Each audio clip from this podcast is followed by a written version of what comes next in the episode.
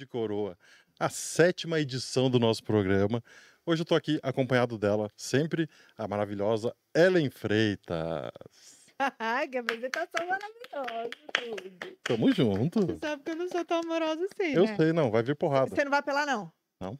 Então tá. Hoje nós estamos com ele, que cozinha como ninguém, que essa semana teve um leve BO comigo e me prometeu um empadão. Pra mim não, né? Pro Luca. E cadê o empadão? Você ganhou? Eu também não. Então cadê o empadão Zugmará? Cobra o empadão, cobra o empadão. Não, mas eu vou trazer, eu, vou- eu juro que eu vou trazer. Tem um empadão aqui perto, que é o melhor de Ah, Curitiba. não, eu quero o seu. Não, não, não. Apresenta aí o convidado, pelo amor de Deus. Bom, hoje nós temos um convidado especial. É, ele é conhecido como o poker, o representante do poker raiz na nossa comunidade hoje em dia. Ele se define por um jogador sem HUD, sem software de apoio e com contas para pagar no final do mês. Por anos, o streamer de poker mais regular no quesito assiduidade aqui no Brasil. E por último, conhecido também como o personagem mais queimado do poker brasileiro. Luiz F2, Ah, Raiz. um prazer. Bem-vindo, muito obrigado por, por- por aceitar o convite para vir Sim. trocar uma ideia conosco. Prazer estar aqui, né?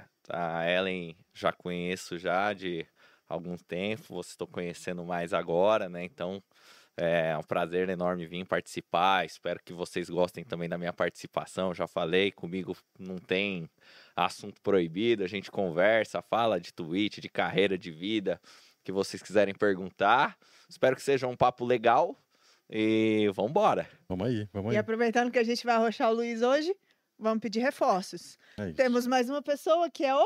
Pico Pico. Pico? Sempre com a pausa dramática dele, né? Ah, É sempre. Boa noite, pessoal. É, esse eu conheço também. Eu conheço. Ele tá escondido, mas eu conheço. Então, simbora? Vamos lá? Tem que começar. Você. Eu? Aham. Então solta a vinheta.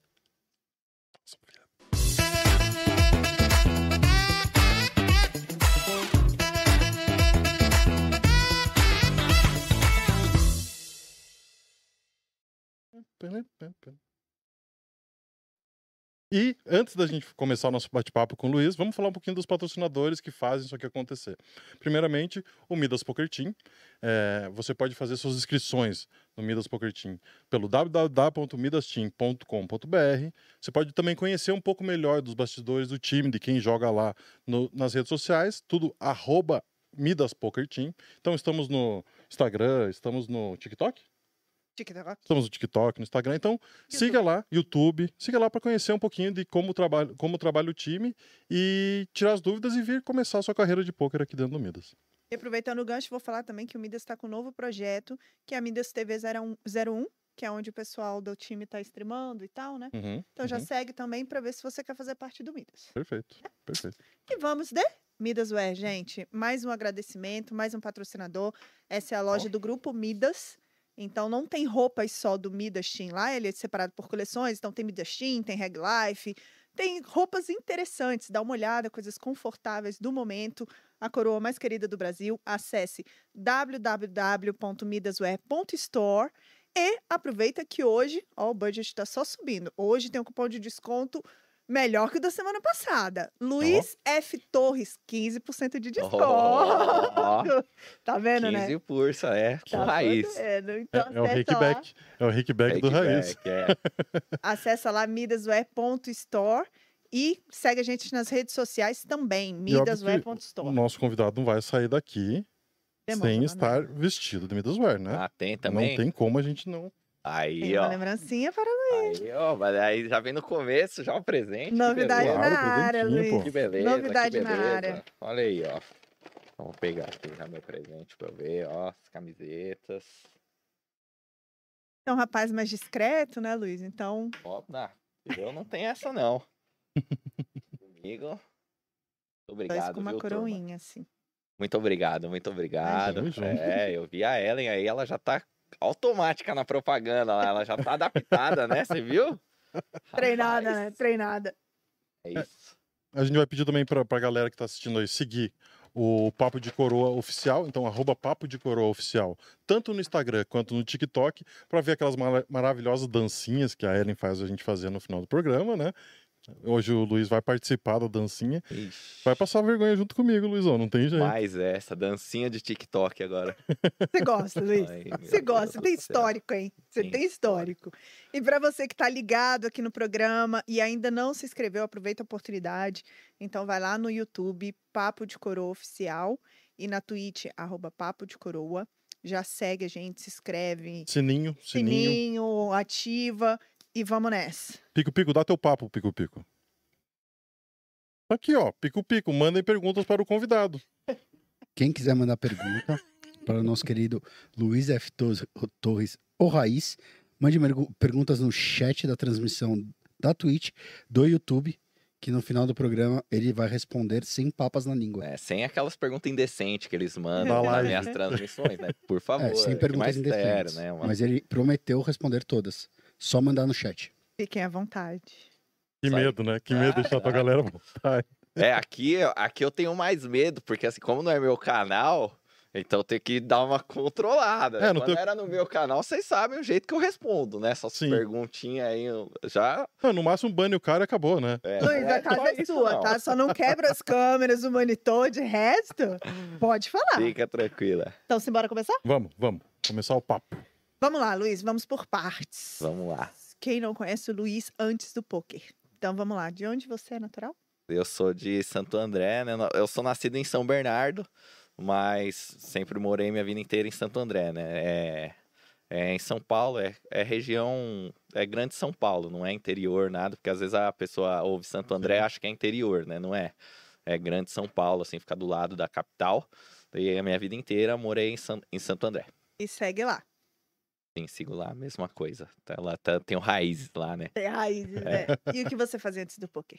E aí, antes do poker, tipo, eu terminei a escola, me for... eu me formei em educação física. Ah, Mas durante a faculdade eu já comecei, eu já conheci o poker e eu já comecei a jogar poker enquanto eu fazia a faculdade. Então, eu até lembro assim de ter ido em aulas na faculdade com o livro do Dan Harrington lá, né? Que eu gostava de ler os livros do Dan Harrington.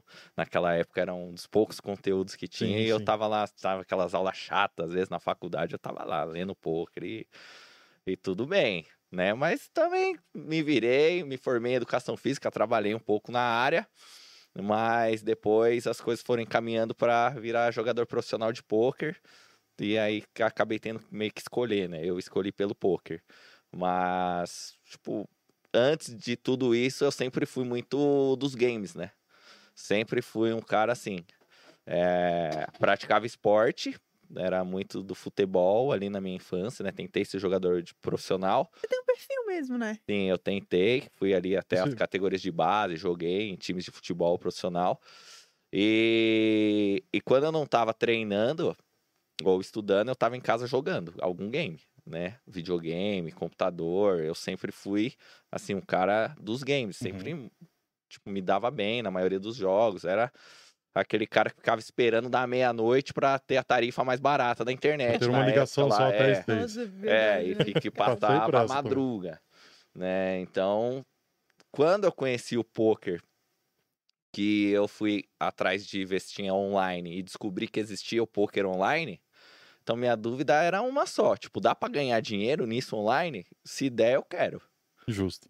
Então, aí quando eu descobri dá, eu falei, então eu quero, porque tipo, sempre gostei de game, vambora. Massa. E ali na faculdade a galera da tua turma também jogava? Tinha Não. alguém que tinha interesse era só você mesmo? Só eu, só eu. Até eu, eu comentava com eles, falava assim, as coisas, não, que isso aí não. Da vida, né? Isso aí não dá vida, isso, É. isso aí é besteira, que vocês ficam nesse joguinho. Era esse papo, né, da maioria da galera. E até porque, tipo, isso foi lá mais ou menos pra 2007, acredito eu que tenha sido 2007. E naquela época o poker também não era tão assim, divulgado. Hoje é muito mais, né? E não era realmente um esporte, assim, não era reconhecido como a gente Não, conhece hoje, né? O poker ah, antes as pessoas. Se hoje ainda existe o preconceito, É. naquela época Imagine. era assim, Imagina. muito mais. Uhum. Então, tipo, a pessoa achava, "Ah, esse cara é besta, tá jogando isso. Você morava com seus pais ainda. Morava com a minha mãe. Com a sua mãe. É, com a minha ah, mãe. tá. E aí você virou pra ela e falou, mãe, vou parar de trabalhar. Assim, depois que você se formou e resolveu virar jogador de poker, você falou, mãe, tô indo nessa, vou virar jogador de poker. É, a minha mãe, assim, ela nunca embarreirou nada, assim, na minha vida. Ela, pelo contrário, ela sempre, tipo, se eu, eu falei que eu queria fazer educação física, também era uma coisa que os- normalmente os pais não, Sim. não gostavam muito, sabe? Ah, vai fazer educação física. Morrer de fome, meu filho, É, coitado. Isso aí não dá dinheiro, É. essa profissão de vagabundo. E ela nunca embarreirou, ela foi ela, na minha, a minha mãe pagou minha faculdade, né? Na época, minha mãe trabalhava para pagar minha faculdade da minha irmã, né? Apesar de eu trabalhar na época já.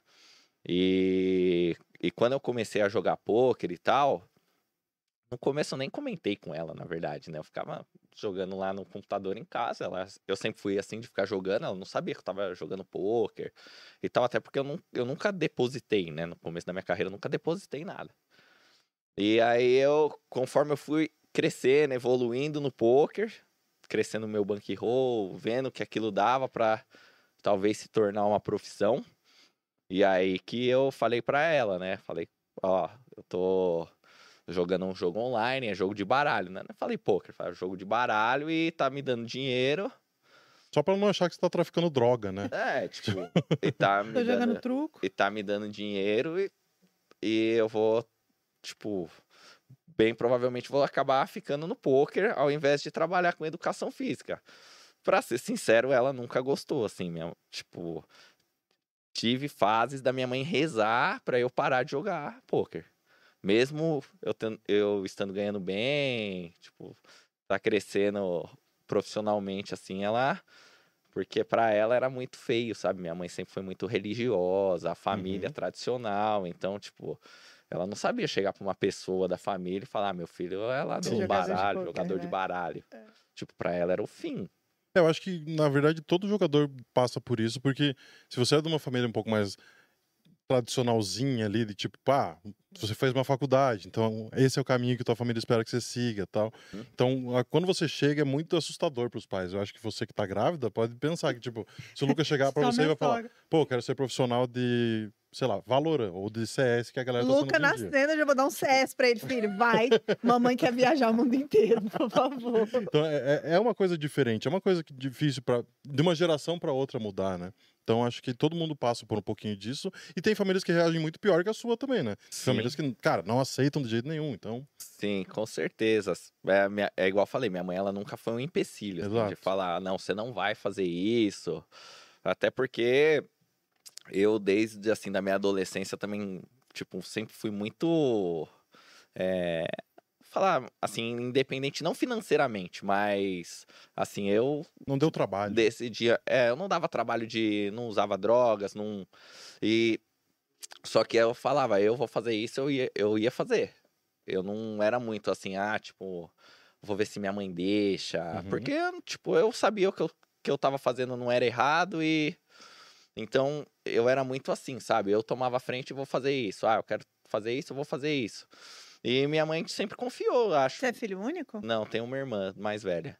Mais só um ano. Então é praticamente a mesma idade. Minha irmã já é bem ao contrário de mim. Ela já é mais Certinha. fechadinha, certinha, tudo mamãe, não sei o que lá. E eu, tipo, com 14 anos, que eu peguei minha bicicleta e aí eu pegava a bicicleta, saía pra rua e.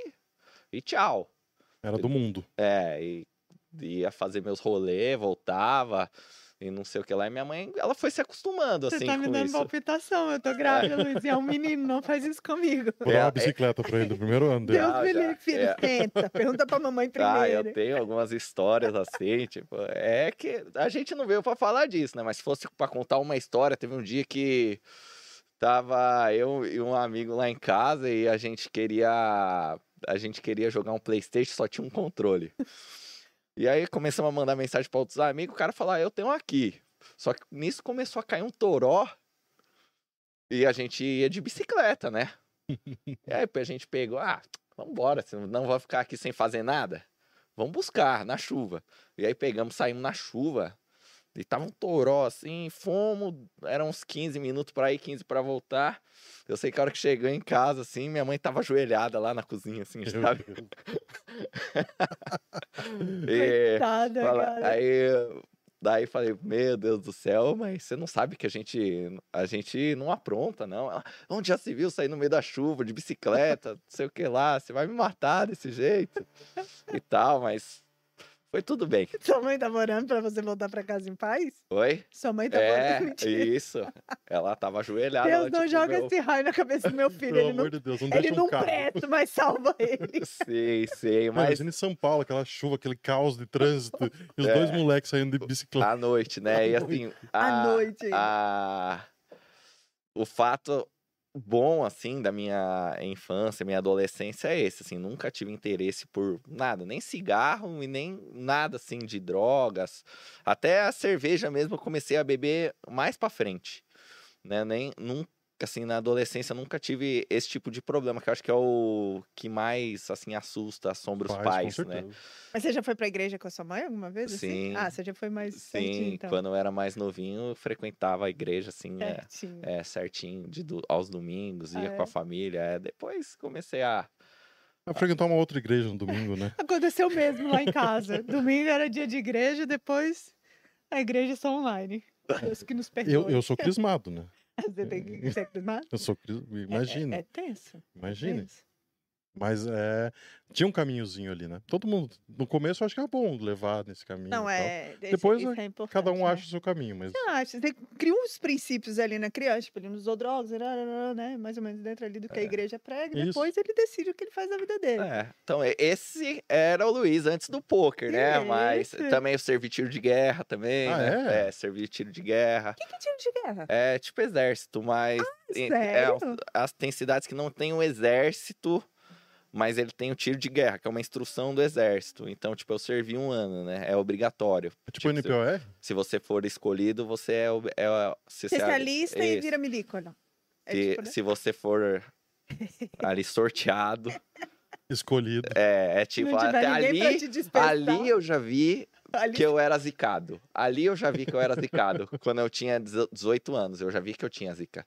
Porque a o alistamento, é, sei lá, acho que deve ser 1%, do 5% no máximo que entra. O resto é liberado. No primeiro dia mesmo, o primeiro dia, ele é um sorteio.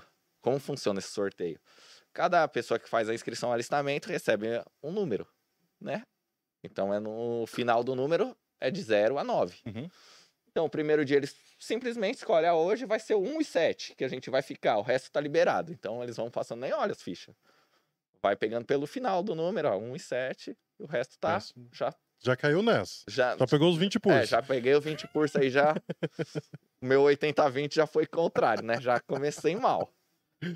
Aí depois. Aí depois começa as outras fases. Eu sempre fui assim, tipo. Tipo, sempre fui atlético e, e também tinha bom estudo e não sei o que lá, e vai passando nas entrevistas, né? Aí eu já vi que, tipo, se eu não passei do 80-20, é GG. Aí, aí servi, acabei servindo, não gostei Aham. mas fiz direitinho, não gostei. E, e aí depois que minha vida depois do poker aí é outra vida completamente. Tipo, depois do poker, tipo, eu acho que todo jogador de poker dá pra falar isso, né? A Sim. vida é o antes e depois do poker, porque a partir do momento que você entra no poker e decide que você vai ser profissional, praticamente você abre mão de festa. sei lá, é...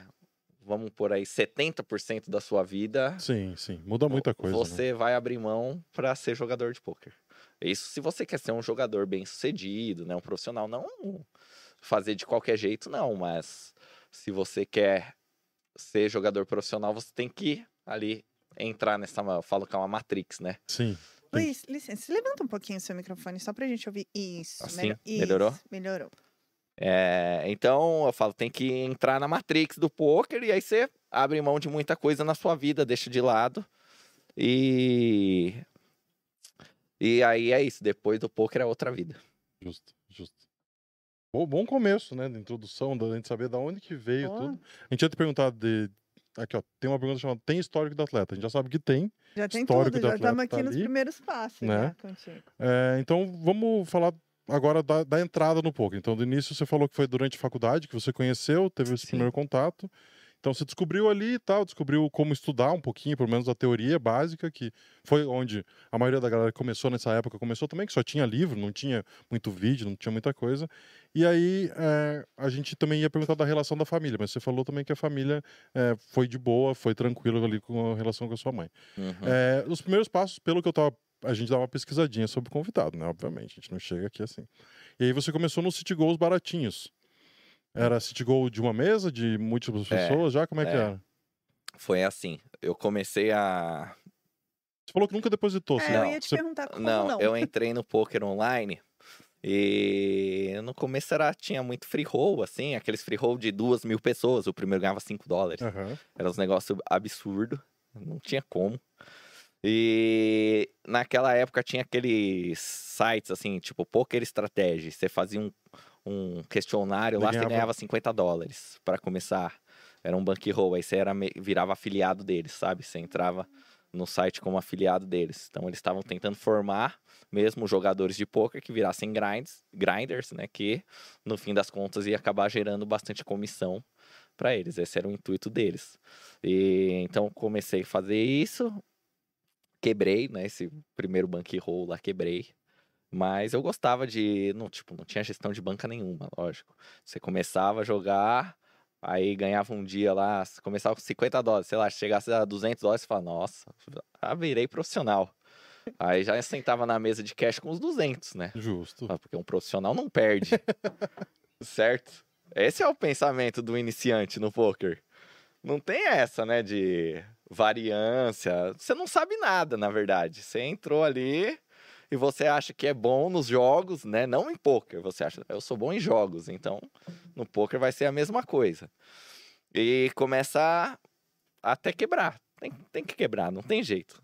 Todo jogador de poker vai, no começo da carreira, vai quebrar algumas vezes até ele entender como funciona. Sim.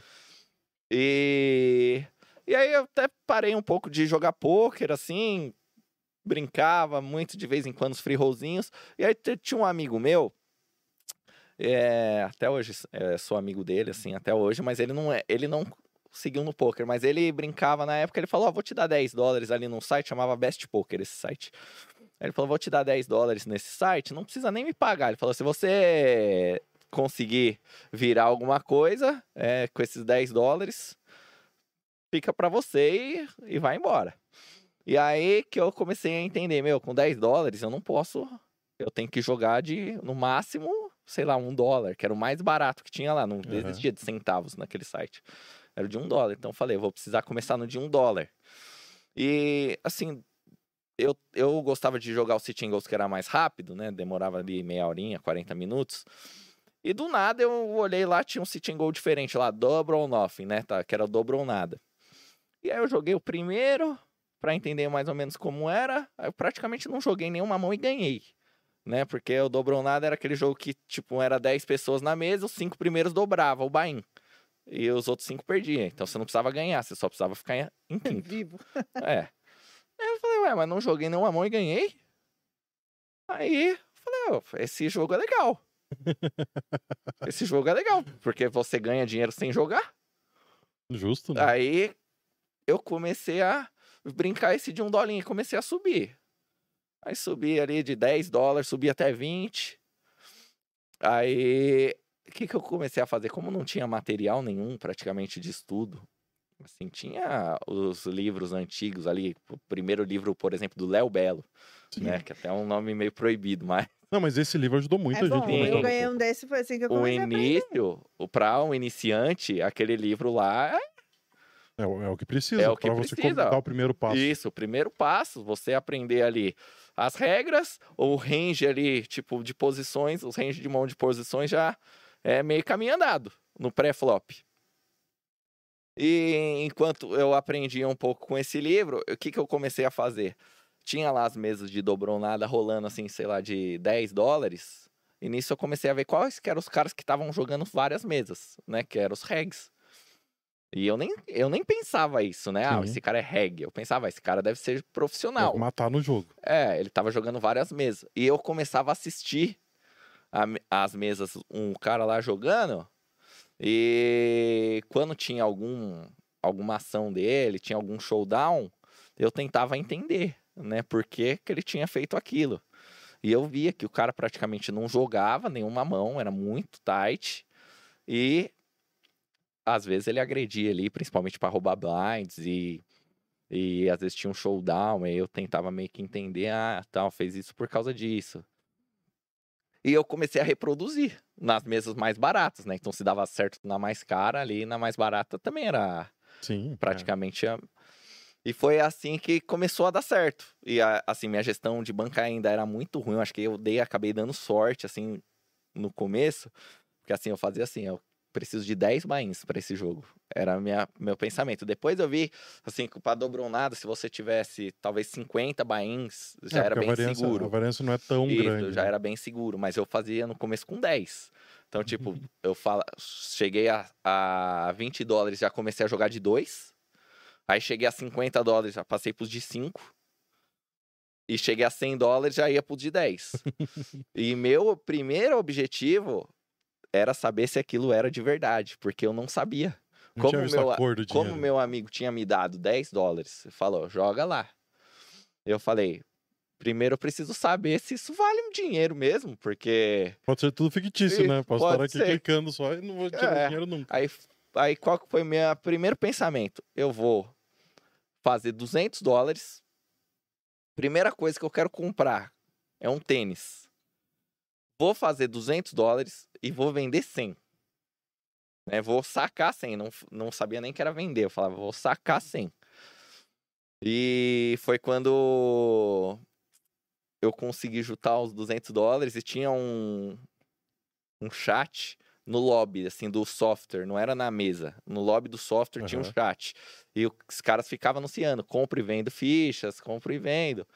E aí, quando eu juntei, eu fui conversar com uma pessoa dessa lá do, do lobby, e era via MSN ainda na época, pra vocês terem ideia do, da época, era MSN. Aí ele falou, é assim, você me transfere, eu te pago na sua conta. É, o valor relativo, é, o dólar valia dois reais, algo assim. Aí eu falei, ó, vou fazer o sinal da cruz aqui, vou enviar o 100 Seja o que Deus quiser. e seja o que Deus quiser. Aí bateu na minha conta lá os 200 reais em cinco minutos. Aí eu falei, pronto, arrumei um emprego. Foi. E aí daí não parei mais. Aí só que aí, tipo, como eu não precisava assim de dinheiro ali Na no- hora. na hora, eu falei, agora eu preciso fazer o meu bankroll, né? De verdade. Porque Aham. eu, tipo, não, eu não quero ficar jogando de 10 dólares. Sim. Acho que pra, pra mim, eu fiz as contas assim, eu achava que pra eu ter uma um rendimento legal mensal, assim, que no City dá pra fazer esse pensamento mensal, não é igual torneio, que Sim, não dá. sim. Mas City dava. Eu, eu sabia que eu tinha que chegar a jogar os de 50 dólares. Então eu falava, agora eu não vou sacar, vou juntar ali mil dólares, e aí eu consigo jogar os de 50, que era o meu objetivo. E aí, e aí fui fazendo a banca devagarzinho, estudando os livros, né? Também assistindo ainda o pessoal jogar. E aí fui crescendo, crescendo, crescendo, aí até que eu virei jogador de 50 dólares lá e, tipo, não dobrou nada. Eu tenho até estrelinha lá, né, no Sharkscope de dobrou nada, que eu era um dos melhores jogadores do mundo, né, na... Eu Aham. virei um dos melhores jogadores do mundo na modalidade, dobrou nada. É, só que era... Assim, quando você joga sit and go, você é praticamente você e você não... Ninguém fica sabendo. Sim, sim. Ninguém fica sabendo. Se você, tipo, for o melhor jogador no mundo de sit and go e ganhar, sei lá, no mês 50k, se não, nin- você não contar pra ninguém, É tipo o cash nesse sentido, né? sim, nesse sentido. Então, era eu e eu, e eu fiz a minha vida ali, fiquei cinco anos jogando sit and go. E. Vendendo fichinha. É, e vendendo. Eu, eu fazia um controle meio assim, tipo, a cada 500 que eu ganhava, eu vendia. A cada 500, vendia e deixava o bankroll. Tan- Tanto que assim, meu primeiro depósito acho que demorou cerca de dois anos. Nossa, que sonho. É, dois anos só sacando até eu quebrar a primeira vez, assim, de quebrar mil dólares. E ainda fiquei bravo, sabe? Falei, pô, nunca Ah, aconteceu você isso. ficou bravo? Falei, nunca aconteceu isso. Como é que aconteceu isso agora? Nossa. Né? Soubesse quanto tá arruinado, né? Pra eu ficar dois anos sem Sim, depositar. Então, é, que era um jogo com uma variância bem menor, né? Sim. E assim, eu me especializei. Então, a galera que jogava lá, tinha cara que sentava lá, jogava duas mesas e ia pro torneio. Eles iam lá de vez em quando. E eu só jogava aquilo. né? Então, tipo, você é um especialista num lugar onde praticamente não tem especialistas. Sim, né? sim.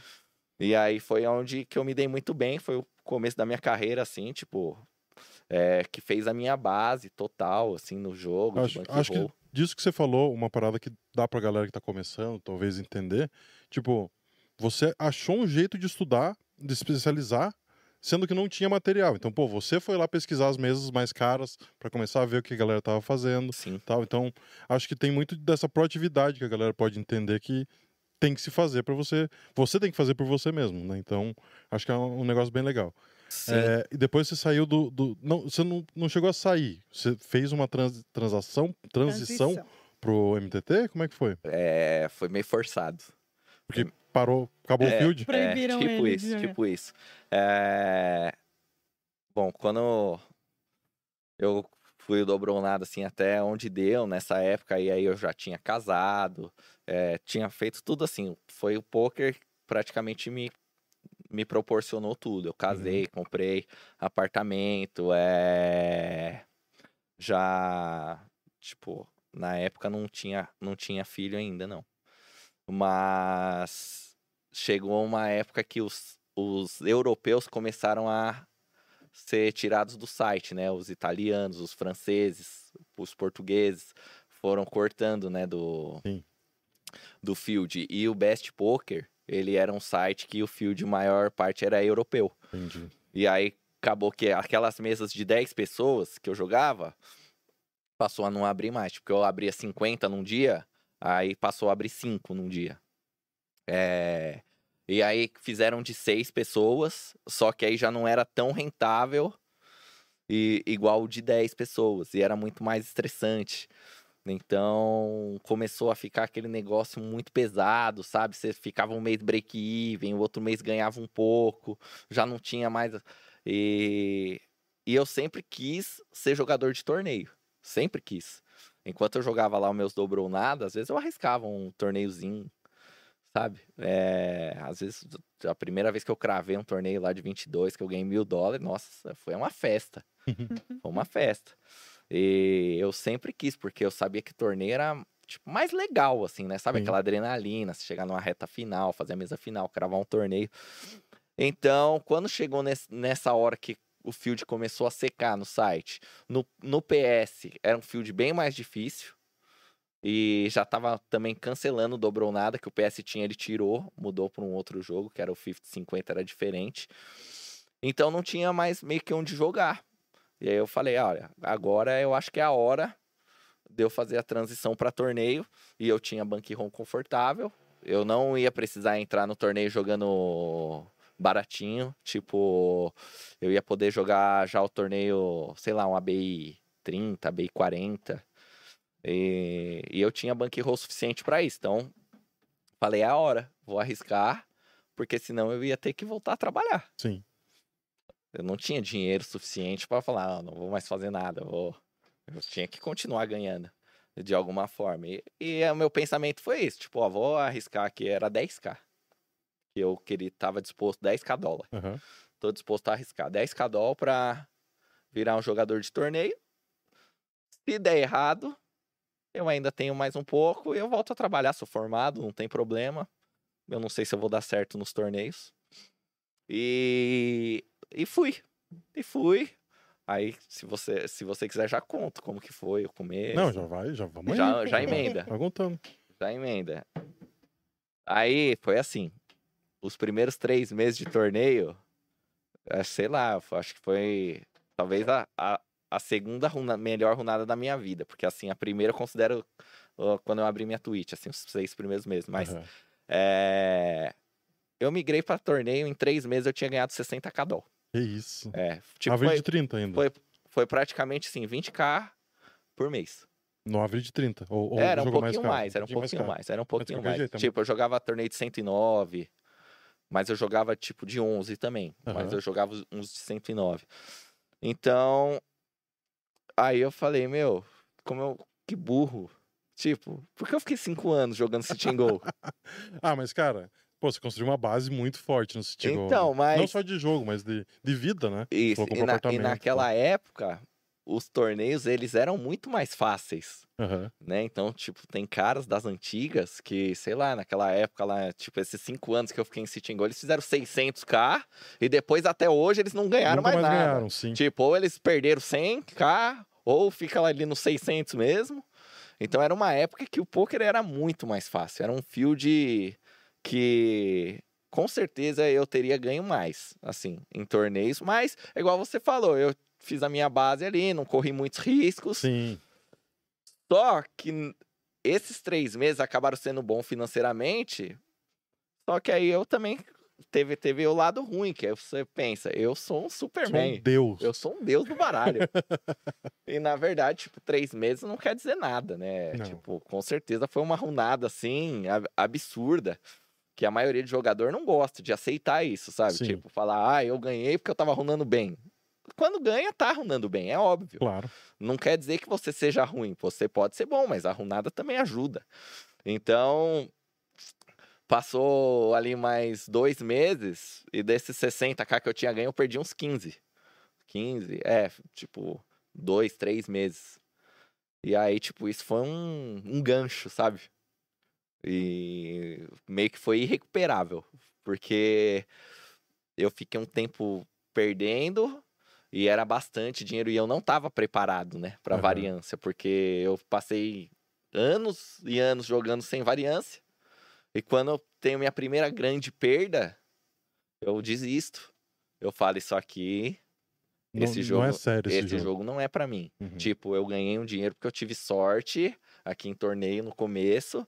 E eu sempre fui assim, é, até o Dan mesmo brinca comigo, outros amigos brincam, falam, nossa, Raiz, você é muito, tipo, mão fechada, assim, né? Você é muito econômico, vai Pão gastar, duro. Raiz. Meu, você tá ganhando, vai gastar.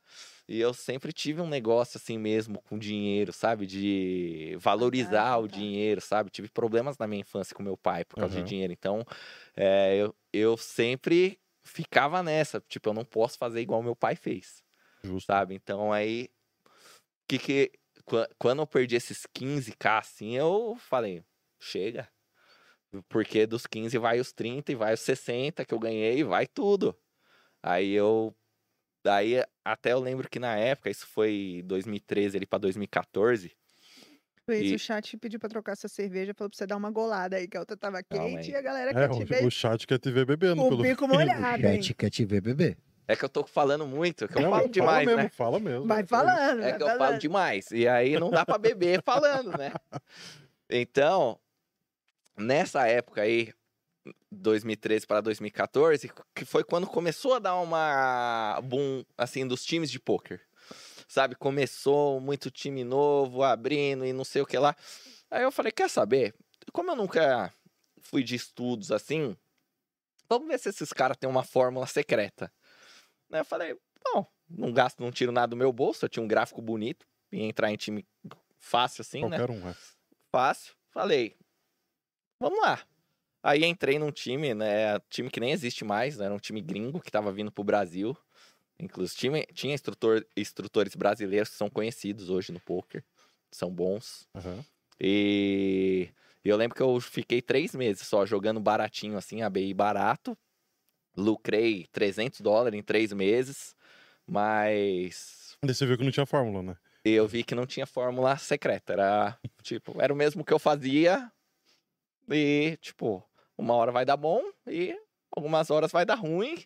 E esse é o poker, né? Sim. Não existe jogador de torneio de poker que ganhe sempre. Não existe, não existe. Pode ser quem for, não tem como. Todos os jogadores passam por fases boas e fases ruins.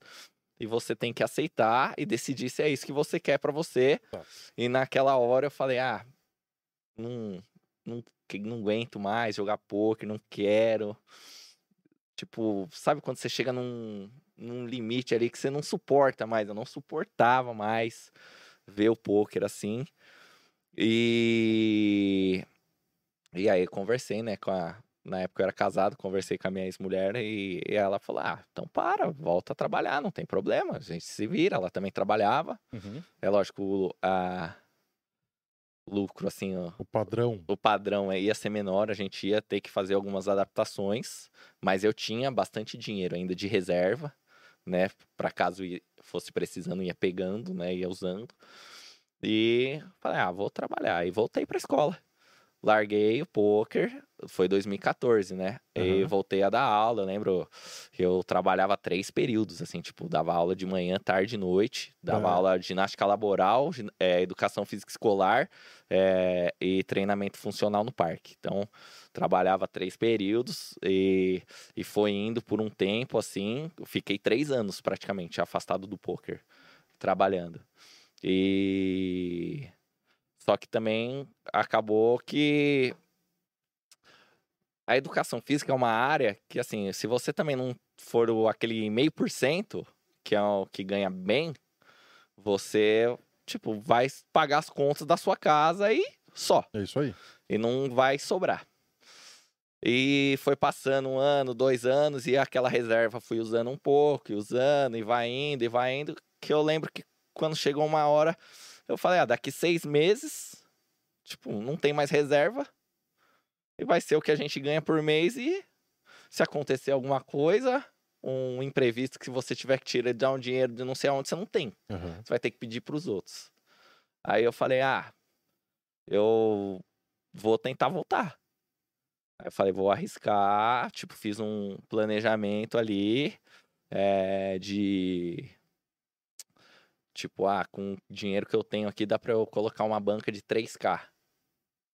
Então vamos colocar 3K e vamos jogar ali até 16,50, né? Fazer uma 200 bains assim, mais e ou tudo menos. isso sozinho? Você nunca teve alguém que te ajuda, Não, ajudasse? Assim ou- de Quando você entrou no time, você não fez uns contatos de galera que tava começando também e tal? de Não- poker, pra não, eu junto? nunca, eu nunca, eu nunca quis, na verdade, né? Assim, eu sempre fui muito contra. Aham. Assim, não que seja ruim, porque assim, eu acho que você estudar poker é óbvio que é bom, né?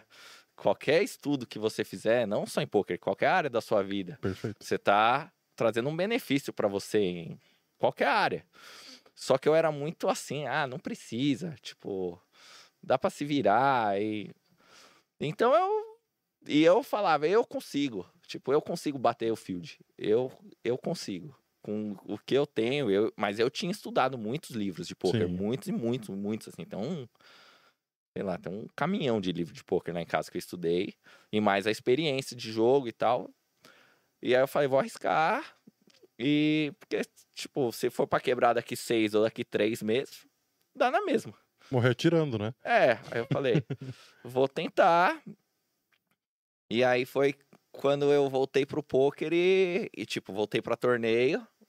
Eu lembro que, tipo, em dois meses, assim, já tava voltando a ganhar e aí dobrei minha banca e já comecei. E aí engrenei e não parei mais, tipo, foi a minha melhor fase.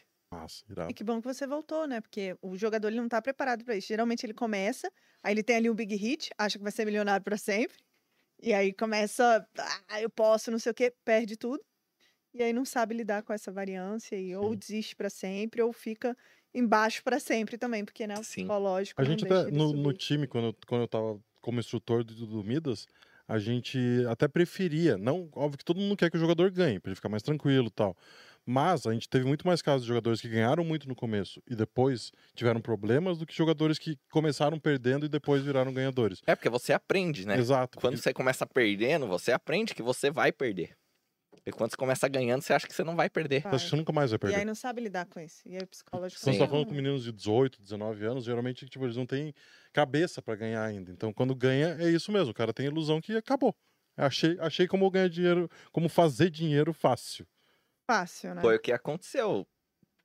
Tipo, minha primeira downswing lá, ela não foi algo muito longo de tempo.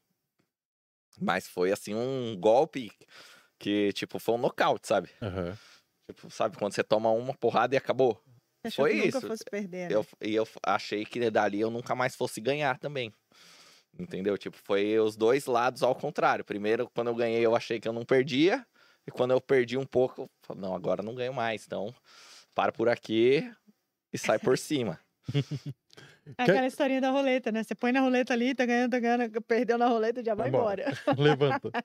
Foi isso que ele fez. O Cash É. Game nunca, nunca, nunca chegou perto. Ah, Cash Game só tem algumas histórias de tilt, assim, né? Quem nunca, Foi dar sabe? um tirinho? É, famoso quem nunca. Em dia tiltado, Nossa. Fazer arte de, tipo, depois é, ir dormir de bruço no sofá, pensando o que fez. tipo, esse tipo de história eu tenho, né? Todo jogador tem Mas também. nunca se dedicou nada. Não, Foi só, só o tirinho mesmo. e serve muito pra aprender também, né? Muito. Esses tilts, a- eu acho que assim, qualquer jogador profissional, ele ele passou por algum momento desse de ter feito alguma merda com bankroll, de tilt, só que aprendeu. Sim. E tem os caras que não aprendem, né? Tem os caras que fazem isso e continua, e passa um ano e faz, e passa dois e faz. E aí que é o problema, né? É. Mas o bom é usar pra aprender as coisas, né? Você contou o teu Poker Strategy. Eu, eu peguei os 50 dólares também. Eu peguei essa época. E aí eu, eu ganhei os 50 dólares. Daí eu jogava um torneio que era City Goal 3,50 nocaute no full tilt. E aí eu joguei acho que uns 4. Tomei bad beat nos 3. Cara, acabou, né? Tiltei. Peguei os outros 30 e poucos dólares que sobraram. Coloquei tudo numa mesa cash game. Perdi em duas mãos. Acabou os 50 dólares do, do Poker Strategy. É, esse aí ainda não saiu nada do bolso, né? Mas, É, tem mas, mas era o primeiro, tipo, e, e- o meu primeiro depósito foi depois disso também, porque eu só jogava free rollzinho e tal, ganhei 50 dólares, falei, cara, 50 dólares, irado. Na época também era 2 para 1 dólar e tal. E aí peguei 50 dólares, joguei fora, daí eu falei, não, preciso jogar direito agora. Daí depositei 10 dólares e comecei a fazer direitinho, igual, igual o Luiz falou, fazer o. É, eu não o trabalho vocação para jogador de poker, que eu já comecei depositando pouco. Eu não lembro quanto foi. Você lembra Pico, quanto eu depositei na minha continha lá? Porque eu só jogava dinheiro fictício. Aham. Aí ele falou, põe um dinheiro aí, não vai valer nada, não sei o que. Eu ganhei o livro do CF lá do Laubelo, li e tal. Falei, vou jogar. Aí comecei a jogar, mas eu. Só 25 centavos, tudo bem. Mas eu fico, tipo, sabe quando você fica guardando? Eu acho que eu sou meio Luiz mesmo. Eu fico ali e falo, gente, eu vou deixar meu dinheirinho aqui, né? Não, vou guardar. Então eu não, não avanço. Eu não sou essa pessoa que "Ah, agora eu vou jogar 50 pau. Não vou, Nossa. vou guardar meu dinheiro aqui. Mas o, a parada, quando você foi adaptar, uma pergunta de jogo agora mesmo. Tipo, quando você foi adaptar teu jogo do, do City Goal, do, do Double Nothing, que deve ser um jogo muito mais niche. Muito. Pra MTT, você teve que, teve que. Ainda bem que Sim. você estava estudando já também. Sim, então, sim, sim. Eu sabia que tinha que jogar diferente, óbvio. É lógico que, assim, a minha raiz era do dobronada. Então, tipo, até alguns anos atrás, o pessoal que assistia minha live, tipo, eles viam que eu era ganhador, mas eles não concordavam com o jeito que eu jogava. aham. Porque, tipo, por um mundo da galera do poker atual, principalmente os brasileiros que estudam em times, tipo, aquilo não existe, sabe? Sim, assim, sim. é um jeito muito mais antigo de jogar e o, o poker hoje é muito mais agressivo. Então, apesar de ter dado muito certo, assim, Não, talvez tenha ganho porque você era Nietzsche. então, apesar de ter dado muito certo, mas ele era muito. Tipo, como posso falar? Ele não era convencional pra quem assistia e estudava em times, por Aham, exemplo. aham. Ele era um negócio tipo, mano, que que esse, como esse cara foldou uma mão dessa? Mano, tem que abrir. Tipo, nossa, não vai fazer resteel com isso? Ou não vai pagar com isso? Tipo, abriu, tomou um resteel, nossa, não vai pagar com essa mão? E era- isso era tudo coisa do que eu trouxe da minha base, né? Do dobro ou nada. Porque lá era fold, fold, fold, Sim. fold. Pra você pagar um all-in lá era. Tipo, você tinha que pensar muito bem, assim, tipo, pra ter muita certeza que o cara tava dominado, algo assim, aham, sabe? aham. Então, é lógico que a minha base do dobro ou nada, ela acabou se tornando a minha base do MTT também, com algumas adaptações, porque senão você não ganha nenhum torneio. Sim, né? sim. Então, tem que saber um, Não, mas ir é, adaptando. é legal saber que tipo, teve essa, essa- essas mudanças, o que, que você tem que atrás, ter, né? Não tem jeito. E na Twitch, Luiz, vamos lá. Como que surgiu essa sua vontade ou ideia? Ah, agora eu vou virar streamer e tal. Quando você pegou essa oportunidade? A Twitch foi meio que assim. Não vou falar que foi de uma hora para outra, mas. Tipo, tinha pessoas que vinham me falar: Ô Luiz, por que, que você não começa a fazer YouTube? Tá vendo que agora tá aparecendo bastante streamer de games, né? Por que você não faz de poker? Mas não um pessoal de poker em si, era pessoal assim, tipo, tinha minha ex-cunhada falava, é, alguns amigos, falavam, ah, você conversa bem, você é engraçado, faz. Você já tava tal. quanto tempo no poker quando você começou? Ah, comecei a Twitch em 2019. O poker eu comecei em 2007, né? Então eu era. Uma bela caminhada aí. Já tinha muitos e muitos anos de poker. Então. Eu comecei a amadurecer essa ideia na minha cabeça, sabe? Não fiz de uma hora para outra, mas comecei a. E eu comecei a assistir, né? Twitch. Então eu assistia e tinha muitos streamers assim dos gringos, né? Assistia muito Lex, que já é mais das antigas, o Matt Staples, o Bueleiro, que, que não streama mais, o é, E aqui do Brasil tinha o Munhoz. Nossa. Era um Munhoz na época que streamava, e ele fazia de manhã, assim, um pouco da tarde. E eu grindava assistindo ele, ou os streamers gringos gostava de assisti-los. E e aí eu comecei a pensar, né, pô, mas não tipo, não tem um streamer brasileiro, sabe, que faz joga um pouquinho mais caro, o Munhoz jogava mais barato. Que faz um conteúdo diferente, né? Às vezes eu, ele, ele não tava online, eu não tinha ninguém para assistir. Aí eu comecei a pensar, pô, acho que eu vou tentar, né? Aí nisso eu participava de um grupinho de poker no WhatsApp que tinha acho que meia dúzia de pessoas, assim. Aham. Inclusive tem o Caio Brás, que é um pouquinho mais conhecido, é, que, já era desse, desse grupo na época. E eu falei pra eles, ó, eu tô pensando em fazer a Twitch de poker e eu vou fazer, eu vou fazer um dia pra vocês, né? Vou abrir, vocês vão um lá, teste, né? assistem e vê o que vocês acham, né? Se vale a pena. E aí, tipo, tinha lá meia dúzia, eles assistiram um pouco, né? Nisso, na verdade, eu, antes de tudo, né? Como eu fui providenciar meu material, né? Fui ver é, a câmera, daí era aquela C922, acho uma que já vem com o microfone embutido e é uma boa câmera para streamar. E o microfone dela é ok, não é, não é ruim, ele é um microfone ok.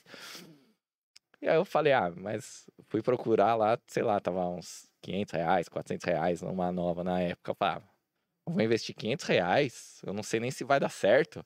Aí já fui na OLX, né? Eu sou o rei da OLX. Aí comprou uma TechPix. Eu sou o rei da OLX. Aí já Justo. fui lá, achei uma lá na lá perto da minha cidade, 150. Nossa, tava novinha. Fui no mesmo dia comprar lá com o cara, peguei. Bom, vamos. Agora vamos mandar bala. Aí fui, fiz um dia para esses amigos. Aí eles falaram: "Ah, foi legal e tal, tudo". É, vai fazendo, né, pra ver se vinga. E aí eu fui nessa época saiu uma matéria, eu não lembro em qual site de poker que foi que saiu essa matéria, que era uma entrevista do Lex, é, falando sobre a live de poker, né? Quais que eram os, os requisitos, assim, pra live Bombar. bombar, dar as principais características, assim, de uma live, né? E eu, pô, é isso aqui que eu preciso, né? Aí fui, dei uma olhada, aí ele tava falando, né? Fazer um layout legal, ter, ser bem regular, né? Cumprir o que você prometer. Se você falar, "Ah, vou estar amanhã, você vai estar. Tipo, faz a sua agenda, tudo direitinho. Eu falei, pô, legal. É isso. Aí, como eu não conhecia muita, só tinha esse grupo do poker, seis pessoas, e Facebook. O meu Facebook tinha o pessoal do clube, o pessoal da faculdade, o pessoal da, da minha escola de infância. Aí vai lá o besta, né? E posta lá. Tá? Live de poker. live de poker na Twitch. Pô, não ia ninguém. Então, tipo, a primeira semana foi. Sei lá, ficava lá com sete pessoas, dez. E eu fazia live normal. E eu fazia seis dias por semana, né, no começo. Eu só folgava um dia, que era sábado. E até que foi. Chegou a primeira raid, né? Que foi do Pet. Que aí foi a primeira. Ele fazia live, mas ele fazia tipo uma vez por semana, sabe? Quando ele queria. Ele, ali. é, não era profissional, assim. Aham. E só que ele já tinha um público do poker, né? Então, quando ele chegou lá com uma raid, sei lá, devia ter 80 pessoas na raid. E aí, na hora que chegou aquela raid, já, ô galera, não sei o que lá, e me apresentei, e já tava jogando, e aí fui, acho que fui bem em algum torneio, já fiz uma retinha final ali, eu cravei um hyperzinho, alguma coisa assim, não muito grande, mas. E já falei, a galera, amanhã, uma e meia, eu tô aqui. Pô, lá no dia seguinte já tinha, já tava lá às 80. Aí depois no, já, no outro dia já tinha cento e poucos, no outro dia 150, no outro dia. E aí assim, daí não parou mais. Irado. Aí E não o parou que, mais. que você precisou fazer assim? Você encontrou alguma dificuldade? Tiveram coisas que você olhou e falou, não, isso eu vou mudar, isso tá legal, não tá? Como é que foram as críticas? Porque aí você já tinha 80 pessoas te assistindo. Sim. A É, pressão maior. Ó, pra, pra falar a verdade, Ellen, assim, quando eu decidi fazer a live, a primeira coisa que eu pensei é assim, o, poker, o mundo do poker tá, está insuportável. Por que, que eu pensava isso? Porque você entrava em site de poker assim, sei que lá tem que estudar, não sei o que lá, é, tem que usar solver, não sei o que lá, tem que usar o HUD, não sei o que lá, senão não ganha. E eu não usava nada disso e não fazia nada disso. Né? Eu falei, nossa, eu quero fazer a Twitch e vir com a minha ideia, sabe? Tipo, eu quero ser eu na Twitch. Ir lá e falar, ó, tá vendo? Eles falam isso, mas eu faço sem esse ganho. Esse era o meu carro-chefe. Tipo, era o meu pensamento. Se minha live der certo, vai ser desse- nesse molde. Eu vou mostrar. No tilt. Aí É, no tilt. não Na era. raiz, eu acho que é mais É, raiz. raiz, era o raiz, não era tilt, né? Porque fazer, E é isso. porque era assim, tipo, eu consigo ganhar sim, e eu não concordo com o que eles escrevem lá todo dia, que tudo bem, é, é um papel legal que eles fazem, sabe? Que eles estão incentivando as Desenvolver pessoas a e tal, estudar, mas você assim, tem o seu método. isso. Só que eu falava, pô, por que, que eles estão fazendo isso? Eu não. Eu não concordo com essa ideia e eu quero ter a minha própria ideia também difundida ali na minha live. Então você já era diferente de tudo que as pessoas. Sim, eu era meio que né? ao contrário, e só que eu era, eu era lucrativo, né? E só que isso eu me coloquei ali uma certa pressão, porque tipo, eu vou falar agir isso, contra tudo. beleza, só que eu tenho que ganhar. É. Só que eu vou ter que do ganhar. Sim, sim, é. Só que eu vou ter que ganhar. Então, é por isso que eu falo que eu acho que a minha melhor runada, assim, da minha carreira são os meus primeiros seis meses de Twitch, que, tipo, em seis meses ali na Twitch, acho que eu ganho 70k. E assim, todo dia que alguém entrava lá tinha uma reta final. Todo dia eu grindava bastante, mas, tipo, o cara chegava lá, eu tava reta final de Marathon, que era um torneio Deep Stack, sabe? Que, tipo, o cara tem que ser técnico pra, Sim, pra Chegar caralho. numa. Aí jogava, cravava Hyper também. Aí jogava, ganhava os Hot 109. E ia indo. E aí a galera começou, porra, esse cara, ele ganha. tipo, ele fala tudo esse monte de merda. Porque assim, eu. Até hoje eu penso assim, meu, eu falava algumas coisas que não.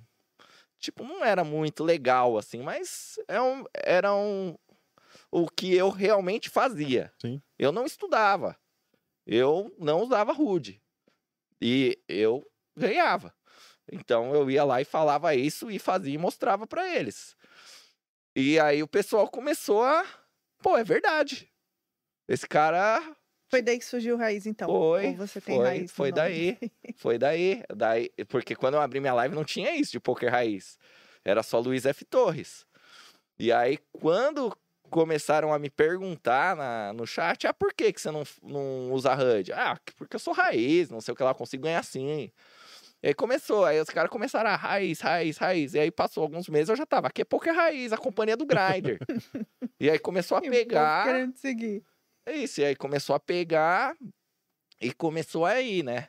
Então hoje, tipo, eu tenho alguns amigos, assim, que são mais teóricos, assim, de poker, eles falam, Raiz, olha lá o que você fez com o povo. Os caras são seguidor, mas é tudo dom. Olha lá, os caras acho que não tem que estudar porque você falava aquilo lá agora, os caras estão tudo quebrando. Mas, assim, nunca, que eu posso falar assim, nunca na minha live eu falei pro cara, não estude. Perfeito. Nunca. É. Nunca. E eu sempre falei, olha, no começo da minha carreira eu estudei muito poker. Hoje eu não estudo. Então, só que algumas pessoas é, interpretam errado ou querem hatear de alguma forma. Então, eu sabia que eu ia vir meio que contra a maré. No começo, tive problemas por isso, assim, de, de preconceito de alguns jogadores mesmo, profissionais, de falar onde já se viu esse cara tá fazendo isso, o cara tá queimando Uhum. o pô, cara. E, mas só que depois os mesmos caras entenderam qual que era o meu. Tipo, a minha mensagem que eu queria passar na minha live. E, e tanto que assim, o público da minha live ele é de recreativo e de reggae e de cara que não, não joga poker e de cara que é coach de poker e todo mundo assiste, todo mundo sabe que, tipo, eu sou daquele jeito, não quero queimar o poker e, e também, tipo, eu sou eu e, e vambora. Uhum. Você já conheceu algum outro raiz? Não. Que não estudou e tal, e, e Runa também, não. Ah, existem Ou não, não, jogadores. que ganha. Que ganha. É, mal. existem Que ganha. jogadores, viu, Ellen? É, Assim, eu tenho dificuldades com um pouco, calma, gente tá aprendendo. no, no poker, eu acho que tem, assim, três tipos de jogadores, né? Três ou quatro, assim. Tipo, tem o nerd. É, o nerd, ele vai ser o melhor jogador de poker. Ele vai sair do... Na minha opinião, é o cara, assim, tipo, o nerd que vai estudar muito, vai se dedicar muito. Ele não vai poupar esforço de estudo. Tem o cara que ele é um, tipo, um... Que é o que eu me considero, assim, ele é bom de jogo, sabe? Não, se qualquer jogo que você ensinar pro cara, sabe, ele vai se virar, ele consegue desenvolver as estratégias, ele vai no modo dele, consegue se dar bem. Mas ele não vai conseguir ser igual o, O nerd. o nerd, não vai, é imbatível. Se o cara for malandro de jogo nerd, aí ele é um que Sim, se sim. torna Tá os, acima do nerd. isso, que se torna uns E aí tem ali o recreativo que não liga, né? Joga por lazer e não liga que vai perder, tipo, ele não joga pelo dinheiro, né, Pra ganhar dinheiro. E existe o, o viciado, né, que aí é o, tipo, é a pior parte assim do cenário do poker, é a parte do viciado, né, que também gosto também sempre de falar porque eu não gosto de esconder. Tipo, o poker ele é bom para muitas pessoas, mas ele é ruim para algumas também. Então, é, tem. E- então você tem que saber ali qual quem é você no meio do poker. Eu me considerava esse jogador que se vira e tem outros jogadores que são assim e conseguem ganhar. Tipo, lógico que não vai falar que o cara nunca estudou poker, é impossível você ganhar no poker se você não estudar estratégias e e O só- básico, pelo Sim, é, menos. Sim. é. é o básico e mais a experiência de Isso. jogo ali de muitas e muitas e muitas horas. Mas o cara não precisa ali, tipo, engolir um solver, sabe? Ficar ali vidrado por causa de um de um uma size que era de 70%, ele fez de 30. Não, esse cara nunca ele vai ficar tipo bolado por causa desse tipo de coisa, enquanto que um jogador que é o alto nível, o cara, Fica tipo, ele se martiriza se ele errar uma Hum. size. Sim, sim. Então, eu acho que existem esses tipos de jogadores e, e tá tudo bem, sabe? É o, o ecossistema do poker é esse. Perfeito. E, cara, você falou um negócio do viciado, eu acho que a gente tem até uma responsabilidade com o poker de falar que existe pessoas que têm problemas de jogo, que, cara, você vê até no perfil da pessoa, de, de como ela joga, como ela se comporta ali no- no- nos torneios e tal. Então, a gente tem uma responsabilidade, eu acho que tem que falar, não pode esconder. tá sem ligado? Dúvida. Que, tem gente que tem esse problema mesmo na nossa sociedade. Sem Ah, o que, que seria o viciado em si? Porque, assim, desculpa a leguice, né? Porque eu lembro que quando o Fê me introduziu o poker, falou, ah, não sei o quê, eu já falei, não, não quero isso porque meu avô perdeu uma fazenda, não sei. E aí todo mundo ri quando eu conto essa história. Sim. Mas é uma verdade. Ele falou, não foi em poker, foi em roleta, foi em qualquer coisa. Eu falei, ah, não sei, na época eu era criança, foi no interior, mas foi jogando baralho. Ele pode ter sido qualquer outra coisa. E hoje eu acho que deve ter sido ali um cash game para oferecer uma fazenda e exato. perder, e enfim. Mas essa questão do viciado, como que você identificaria? Então, eu, eu acho que é mais esses jogos sem limite, igual você falou de cash game, que a galera pode chegar nesse ponto, e principalmente cash games não legalizados, né? em Uhum, casas home mais- game, então. mais, mais fechadas tal. Então, isso pode acontecer mesmo. E daí pode acontecer de, pô, o cara colocar em risco a- a- o dinheiro da família, o dinheiro do, de, que ele não pode perder ali. Então, é nesse nível que eu acho que pode chegar. Eu não acho que alguém que estude o jogo chega no nível de ser. no nível, tipo, desse. Como é que eu posso dizer? De, de- desse comprometimento de dinheiro, tá ligado? Jogando por conta, você acha que existe? Porque, por exemplo, Sim. uma pessoa, ela, ela joga, ela é viciada. Então, ela tem a, a planilhinha dela, ela segue, ela tem a retinha dela. Mas Uhum. ela é tão viciada, ela vai tirar um sábado, ela não consegue. Então, ela vai fugir, ela vai jogar mais, ela... Por mais que ela não... Porque um time, ele querendo ou não, te controla ali, né? Sim, sim. Ele sabe quando você tá saindo da linha e fala, ô, pisa aí. Mas e uma pessoa que joga sozinho? Então, mas eu já vi, por exemplo, casos de jogadores profissionais de pôquer que são viciados em aposta esportiva. Então, o cara, ele consegue ter todo o controle de bankroll ali dentro do poker, mas na hora que ele vai apostar em, em futebol, em esporte que ele gosta, ele perde o controle total. Então, é, Adrenalina. às vezes é, eu acho que é alguma coisa da, da Uhum. característica da pessoa mesmo, né? Sim, na verdade, é, o vício é, na verdade, é um transtorno, uma doença, né? Que é, eu já estudei bastante sobre isso, assim, já, já pesquisei muito, já li É, principalmente porque eu vivo no meio e eu, traba eu trabalho com divulgação de poker e eu quero saber o que que eu posso o que eu não posso falar que não seja legal para as pessoas que estão me assistindo, né? Então ele chama é, jogador obsessivo compulsivo, né? Esse transtorno. E o que que acontece? A pessoa ela não tem tipo ela não consegue deixar de jogar, sabe? É, ela se ela tiver algum outro problema, às vezes se torna um gatilho para ela ir para o jogo. É, se torna é, realmente uma doença. E, e tem vários sintomas, né? Num, tipo, você não vai fazer um exame lá, vou fazer uma tomografia para ver se esse cara é obsessivo compulsivo. Não dá. Mas se você tem os sintomas lá, tipo, tem uns 10, uma lista assim de 10, se você tiver seis desses aí, já quer dizer que você é um jogador obsessivo compulsivo. Só que existem eu depois que eu passei a, a ler sobre isso, estudar, eu entendi que existem profissionais de poker que eles são obsessivo compulsivo, mesmo ganhando, sabe? Porque eu não entendi assim, na, na antes eu pensava assim, ah, o cara Tá que é obsessivo perdendo. compulsivo é o cara que perde. E não Uhum. para. E aí ele perde, ele perde a casa, ele perde coisas da família, é, afeta as relações sociais, enfim. É, eu pensava isso, mas também pode existir o profissional que ganha dinheiro, ele consegue ganhar, só que é igual você falou, ele não consegue deixar de jogar, sabe? Se você convidar a pessoa para fazer uma coisa, oh, vamos fazer alguma coisa esse sábado aí, tipo, o cara pode estar, sei lá, 50k up, 100k up no ano.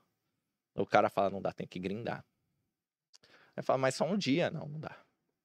Ah, não consigo. Não, tem que jogar, é sábado, né?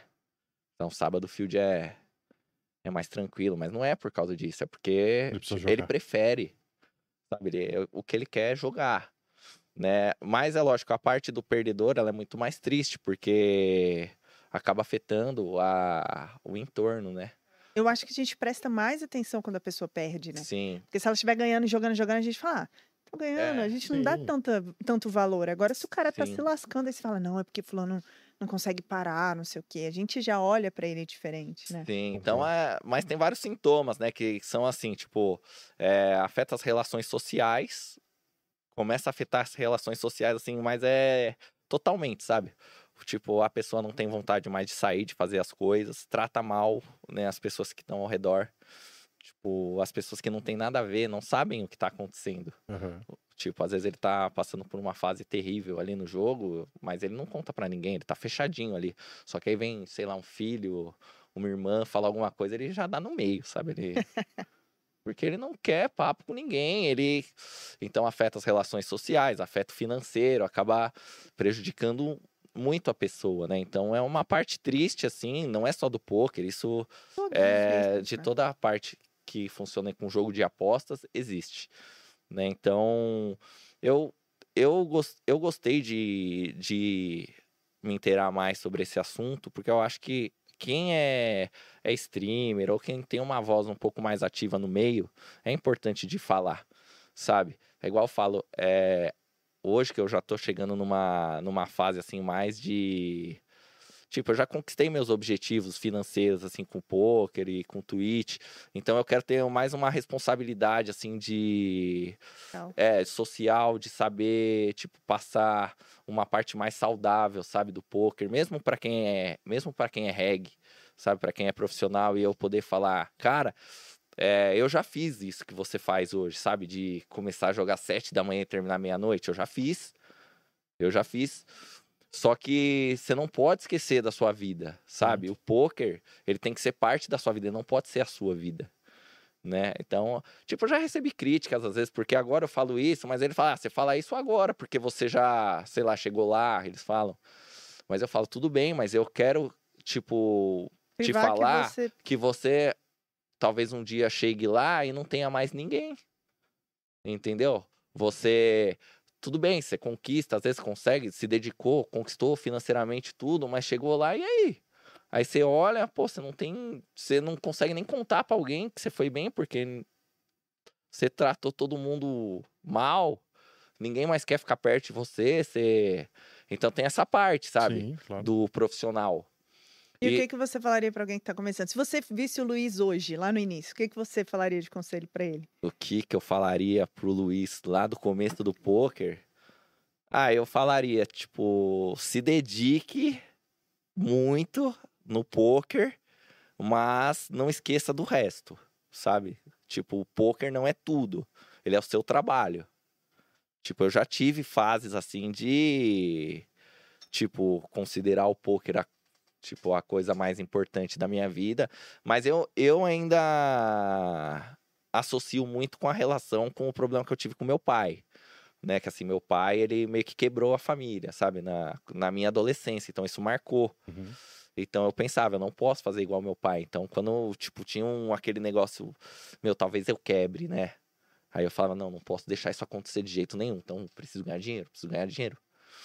Então, eu lembro até que, tipo, isso não foi nenhum, não foi um motivo de eu ter me separado, nada disso. E hoje me dou muito bem com as minhas filhas, com a minha família. É, a minha relação é ótima, mas, tipo, na teve uma época que eu falei para minha ex-mulher, olha, é agora meu foco número um é ganhar dinheiro.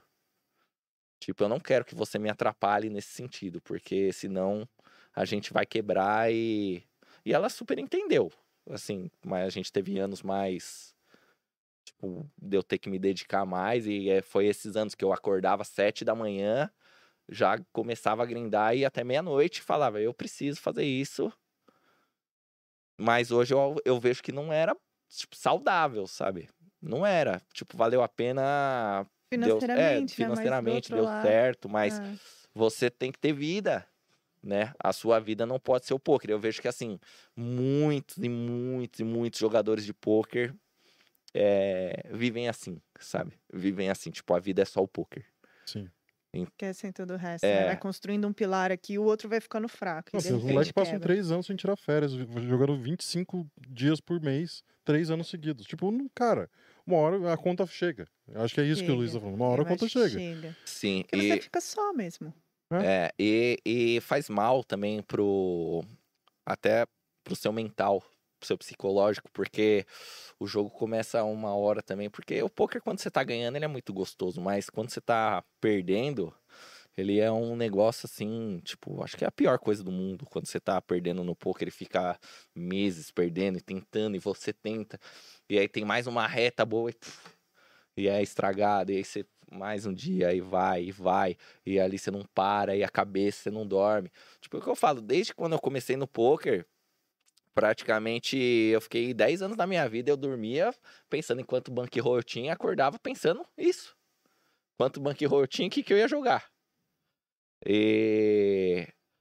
e isso, tipo, né, eu não sei, eu acho que não é saudável, sabe? A vida da pessoa não pode ser baseada tanto assim é, na parte de dinheiro, na parte financeira.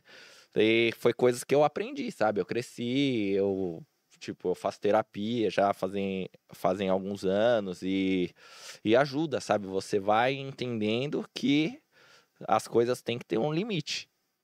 Então, que eu- é o que eu falo, né? Um recado assim que eu, eu queria passar esse recado assim pra galera do poker, a galera que é reggae, não só quem é recreativo, que perde, mas a galera que é reggae também, assim, tenha consciência e pense também na sua qualidade de vida, não só em poker, não só em dinheiro.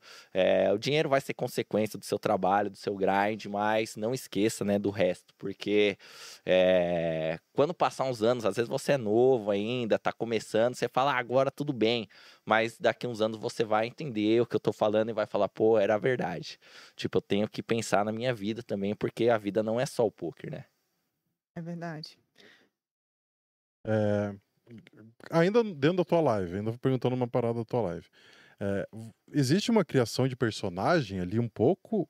Tipo, alguma coisa dá uma exageradinha, É, talvez? Ou como é que era? Bom, Ne- Nesse período mais que você ficou mais lá. No- conhecido pelas queimações e No tal. começo, assim, no começo foi totalmente normal, assim. Luiz. só Luiz. Totalmente Luiz. Até porque ali 2019, 2020, eu ainda precisava ganhar muito dinheiro. Sabe, eu ainda não tinha conquistado muitas coisas, né? Foi ali que eu peguei a melhor fase da minha carreira, tanto de grind, é, quanto de patrocínios. Aham. Então, eu. E quando você tá precisando mais de dinheiro, você fica mais tiltado. Pelo menos eu era assim, né? Não, mas eu acho que é todo mundo. Então- que se a pressão do dinheiro tá ali, Sim. irmão. Aí que é a hora que você ficava mais tiltado. Então, tipo, meus vídeos que viralizaram, tem aquele vídeo que eu dou uma bicuda na mesa, que até treme tudo lá, que, assim, aquilo lá foi Deus que não desligou tudo, sabe? Pra ter aquele clipe. Porque aquilo era pra ter desligado e não Cair ia da live, e é. cair da live no delay ia cortar, ninguém nunca ia ter visto aquilo. Sabe? Acho que foi, tipo, foi Deus que falou: não, eu não vou é, desligar o computador nessa bicuda aí, porque esse clipe vai viralizar. E, e aquilo lá era muito, muito, assim, muito normal. Com o passar do tempo, é, que eu fui conquistando minhas paradas assim mais financeiras, então não tinha mais muita pressão financeira. Porém, eu me colocava pressão pela galera que tava assistindo. Então eu, tipo, aquilo que eu falei pra vocês, como eu eu falava aquilo, ah, eu não estudo, eu sou raiz e eu ganho, eu meio que tinha que ganhar. Então quando eu pegava período que eu não tava ganhando, eu me colocava essa pressão e eu ficava realmente nervoso, sabe?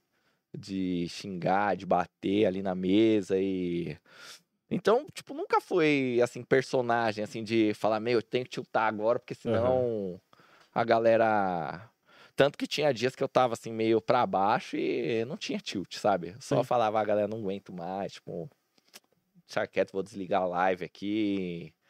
E hoje não vai. Mas tinha dias que eu tiltava, assim, de bater, de, de explodir. Então, tipo, nunca foi o personagem, não. Sempre foi normal. Até hoje, assim, é- talvez a gente vai falar desse assunto, sim, um pouco mais para frente, Aham. né? Porque hoje eu vejo que talvez não faça tanto sentido, assim, o... É... Tipo, o meu grind com a minha live hoje na situação que eu me encontro, entendeu? Aham. De eu entrar na live, jogar um ABI ali 40, que é um ABI pra mim é barato. E se eu ganhar, meio que não muda. E se eu perder, É que não muda também. meio que não muda. Então meio que eu não represento nada. Aham. E isso me, e isso me faz mal, sabe? Então, tipo assim, não é que me faz mal, faz eu me sentir mal. Sim, sabe? Eu não sim. quero, tipo, fazer por fazer, assim. Então, por isso que, assim, no fim do ano eu cheguei nesse. meio que nesse consenso e falei, ó, preciso dar uma parada agora que eu vou pensar. O que, que você vai É, fazer? o que que eu quero, Qual que é o próximo passo? qual que é o próximo passo, porque, tipo, esse já foi feito, sabe? Perfeito, perfeito. Então, quando você ficava nervoso, era real mesmo. Era assim. real. Era Luiz. Era Luiz. E, é, e eu acho que a gente até colocou aqui um ponto que essa tua autenticidade, essa tua, quando você queimava tal, talvez te aproximasse um pouco mais do público, te aproximasse Ah, um pouco com mais do certeza. cara que estava assistindo em casa. Sem né? dúvida, sem dúvida. Eu recebia, recebo até hoje, né? Muita mensagem, assim, muita mensagem. Tipo, Paradinha tem- você deve receber toda semana, né? recebo, um- os caras me mandam mãos, mas tenho meus vídeos do YouTube lá, os cortes, né? Os highlights, assim, de mão tiltada, essas coisas. Aham. E muita mensagem, assim, esse cara sou eu jogando, esse cara me representa no poker, esse cara. E é e isso que eu achava que era o meu papel. Sim, sim. Entendeu? Tipo, eu tava representando pessoas, representando grinders, representando todo tipo, fora as outras pessoas, assim, que é, assistiam e aquilo fazia bem pra elas, né? Tipo, recebia mensagem de pessoas que, tipo, tinha depressão, mas gostava de assistir minha live e aquilo tava fazendo bem pra elas Isso é muito né? legal. Tem, tem até um caso, assim, que é. Acho que é o caso mais. Mais conhecido, assim, na minha live. Talvez vocês até já tenham ouvido falar, né? Que ele já saiu lá, o Júlio Biólogo. Ele até ganhou o melhor clipe do ano passado, acho que pelo Mundo Poker. Ele fez algumas lives depois. Mas ele foi um caso assim, ele. Quando eu comecei a fazer live, ele, ele tava em depressão. Ele começou a assistir minha live. Aí ele começou a. Ele conversava comigo, me mandava mensagem no Instagram. A gente começou a conversar. E. E nisso ele quis fazer um concurso para virar bombeiro na cidade dele. Mora no Nordeste, no Norte. E aí ele. Ele, ele falou pra mim, ô Raiz, mas lá no bombeiro tem que fazer o, o teste físico, né? Aí ele falou, é, eu falei, me fala aí como é esse teste físico, né? Ele me falou o que, que ele tinha que fazer. Eu falei, ah, então vamos fazer assim, eu vou te passar o treino e, tipo, vou te passar, só que você tem que cumprir. Você vai, ele tinha Então. uns três meses pra fazer. Aham. E eu falei, se você fizer o treino, você passa. Mas você vai ter que fazer todo dia. Falei, você vai treinar todo dia. Todo dia você treina e, e você vai passar. E aí ele foi, né, ele se dedicou muito, assim, ele me mandava foto dos treinos dele massa. e não sei o que lá. E aí ele conseguiu, ele passou no bombeiro, ele casou de novo, ele, ele casou, acho, é, tem um filho agora Aham. com a moça, nasceu o filhinho dele, se formou no bombeiro. Tipo, ele mudou de vida, entendeu? Sim, e ele sim. me agradece, ele fala, ó, você, tipo, no começo da sua live você me ajudou e depois você me deu lá o treino sem sem me cobrar nada, só pra. Porque eu sou educador físico, né? Pra quem Sim. não sabe, eu sou educador físico, então. E então você entende que você tá, tipo, mexendo com a vida de pessoas, sabe? Pô, quando massa. você tá ali no, no meio de uma live e às vezes você nem sabe, porque assim, Sim. esse caso ele veio me contar, sabe? Ele veio me procurar, ô Raiz, não sei o que lá, é isso, isso, isso, minha vida tá assim. E mas tem várias pessoas que não vêm, mas só falam, ô Raiz, obrigado aí que você faz a live, que você tá me ajudando, não sei o que lá. Então essa parte, tipo, é legal e e meio que eu não quero abandonar, sabe? Eu não quero abandonar porque eu sei que eu tenho um papel mas eu, às vezes eu também penso, também tenho que ver o que eu quero também fazer. Também não quero fazer um negócio que não tenha sentido mais. Entendeu? É, é bem complicado. Claro, claro, mas faz muito É sentido. interessante isso, os laços que as pessoas criam, né? Não tem nada a ver com poker, mas eu lembro quando eu voltei da Austrália para o Brasil, eu não sabia o que eu queria fazer. Eu falei, ah, vou virar influencer de alguma coisa, não sei do que. Eu gosto de maquiagem, caixinhas, enfim, né? E fui para esse meu ladinho. E aí comecei a mexer com isso, fazia tipo umas dublagens no Instagram, eu gosto também e tal. E aí uma galera começou a me seguir na época. Um dia eu tava em casa, assim, sentada, meia-noite. Uma pessoa me ligou no WhatsApp, no Instagram, assim, tipo, Ai, Aí eu não atendi, tipo, atende o telefone, preciso falar com você. Eu falei, gente, eu mostrei pro Fernando, falei, olha que loucura isso aqui. e aí outra vez eu viajei também, tinha que ficar mostrando tudo, e foi me cansando isso. E aí eu lembro que eu fiquei um final de semana off, fui pra casa de uma amiga, falei, não vou postar nada. Tinha gente mandando mensagem, cadê você? Você sumiu, não sei o quê. Eu falei, gente, é impressionante como as pessoas, elas criam um vínculo que não, assim, existe, porque você tem uma responsabilidade ali, você, você abriu sua vida, né? Mas elas realmente, às vezes é pro bem, às vezes é pro mal. Claro. Mas as pessoas hoje, elas querem o, o raiz. Sim. Então, Sim, é o que eu falo. Né? O Isso meu, deve ser bem cobrado. o meu né? Instagram tá É. bombando. Assim, as mensagens, sabe? É todo dia, ô, Raiz, e a Interação. live? Não vai ter mais mesmo? O que que tá acontecendo? Tem gente que acha já que tá acontecendo alguma coisa comigo, sabe? Já teve gente Que bom que você fala, veio aqui então, né? É. Não, já que teve tá gente bem. que fa- achou que eu, sei lá, tava depressivo é, e falaram, ô Raiz, é, não tenta fazer nada contra você, não. Caralho. Falei, cara, mas o que é isso? Tô tentando eu tô curtir bem, minha vida, tipo... Ao mesmo tempo, pô, é uma demonstração de amor Não, do mas aí o você, cara né? falou, não, é porque o sumiço, eu sei que o sumiço é... Mas, tipo, eu não sumi, eu só sumi dali do, Da live. Twitch e, e, tipo, se alguém me mandasse mensagem no Instagram, eu respondia. agora eu você vai tava, ter que bombar seu Instagram. eu tava, sa... eu tava saindo normal lá no clube, vou, jogo meu futebol, faço meu tênis, a minha vida tá normal. Eu só, tipo, paralisei no fim do ano minha live e falei, olha, eu vou ver agora, galera, pro ano que vem eu vou voltar com algumas coisas novas e vendo o que eu quero fazer. Só isso. E, e, tipo, teve gente que falou, o Raiz quebrou, por isso que ele não faz, não quer mais jogar. Fala, mano, é coisas completamente malucas, sabe? Aham. E- mas é o que a galera fica pensando, tipo, alguma coisa aconteceu, porque esse cara não pode, sabe? Ele não pode. Na cabeça dele, ele não pode É muito engraçado. não fazer mais isso. Porque isso é ele. Pra eles, Sim, sim. Eu sou o raiz ali da transmissão. Então, tipo, eles vão abrir lá de segunda, terça, quinta, sexta, domingo, e eu vou estar lá. Eu sou a companhia deles. Aham. Então é uma parada, tipo, Foi uma, da coisa, uma das coisas do seu checklist do início, né? Se você com- se comprometeu com a audiência, você tem que estar lá. com E aí, de certeza. repente, você some, eles ficam O Pico Pico tem desesperados. um, tem um recado ali pra gente.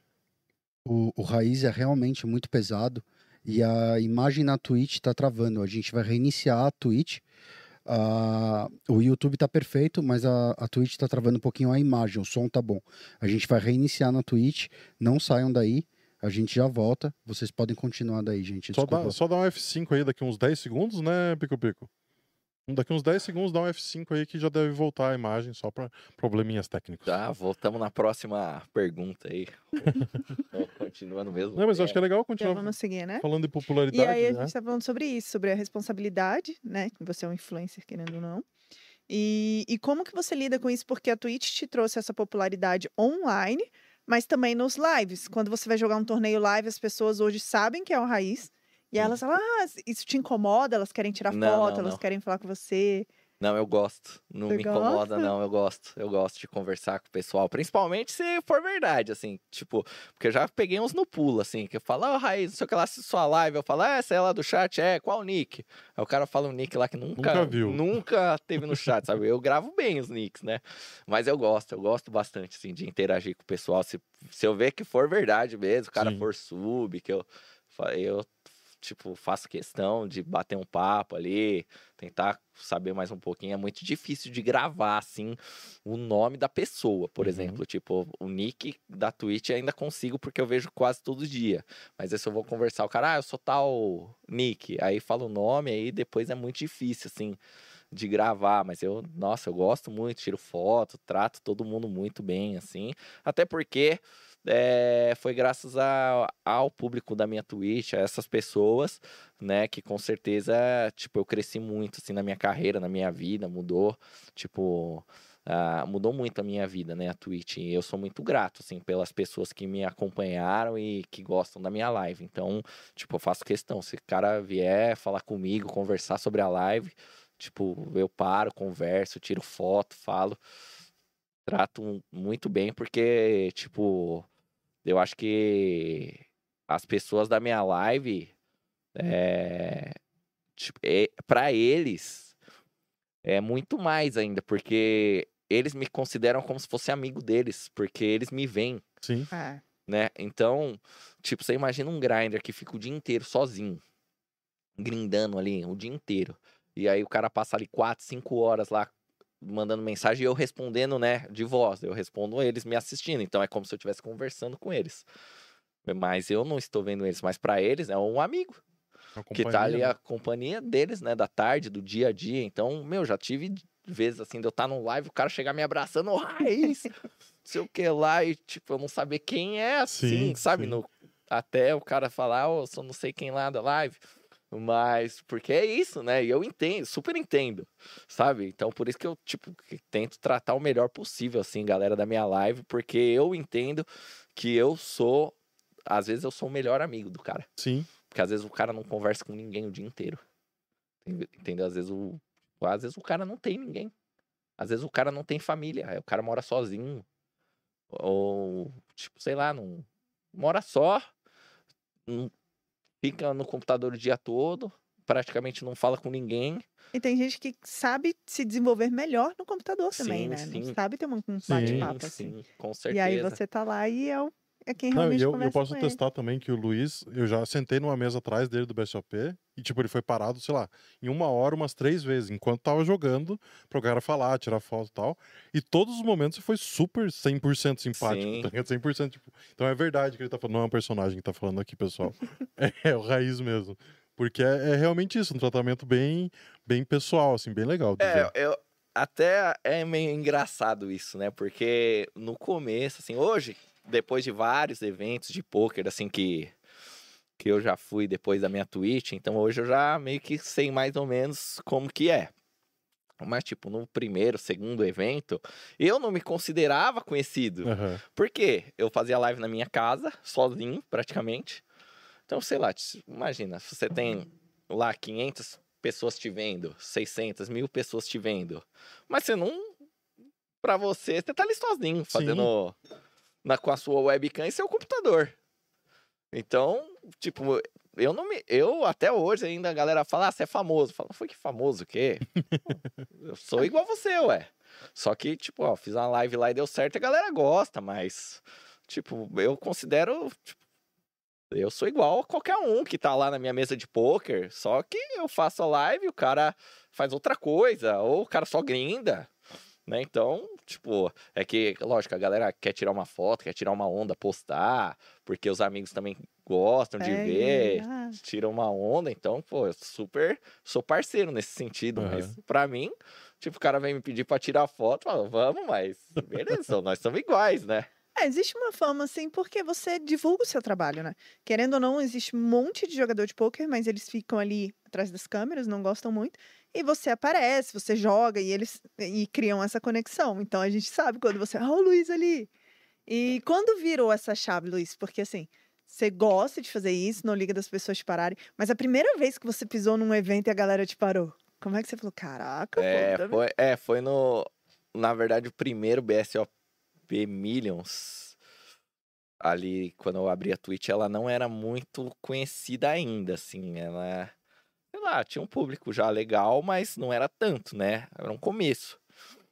E aí já começaram, né? A falar, a vir, ô, você é aquele streamer lá, né? O Raiz, não sei o que lá. Aí eu já comecei, ó, os caras assistem mesmo, né? tipo, o pessoal assiste, é legal, né?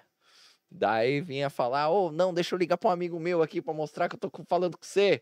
Eu, ô, cara. não, meu amigo te assiste todo dia, preciso mostrar pra ele que eu tô... Eu falei, ó, então da Tá hora, né? gostando, Mas eu né? gosto, assim, tipo, não, não procuro tirar nenhuma vantagem, assim, disso, mas eu acho legal, sabe? Eu acho legal da galera vir, procurar, trocar uma ideia, até porque é mais fácil, assim, de você fazer uma amizade, sabe? Você está sozinho num evento lá, eu também às vezes vou sozinho pra um evento e não conheço ninguém, o cara vem conversar comigo, fica lá conversando com o cara, né? E é bom. Claro.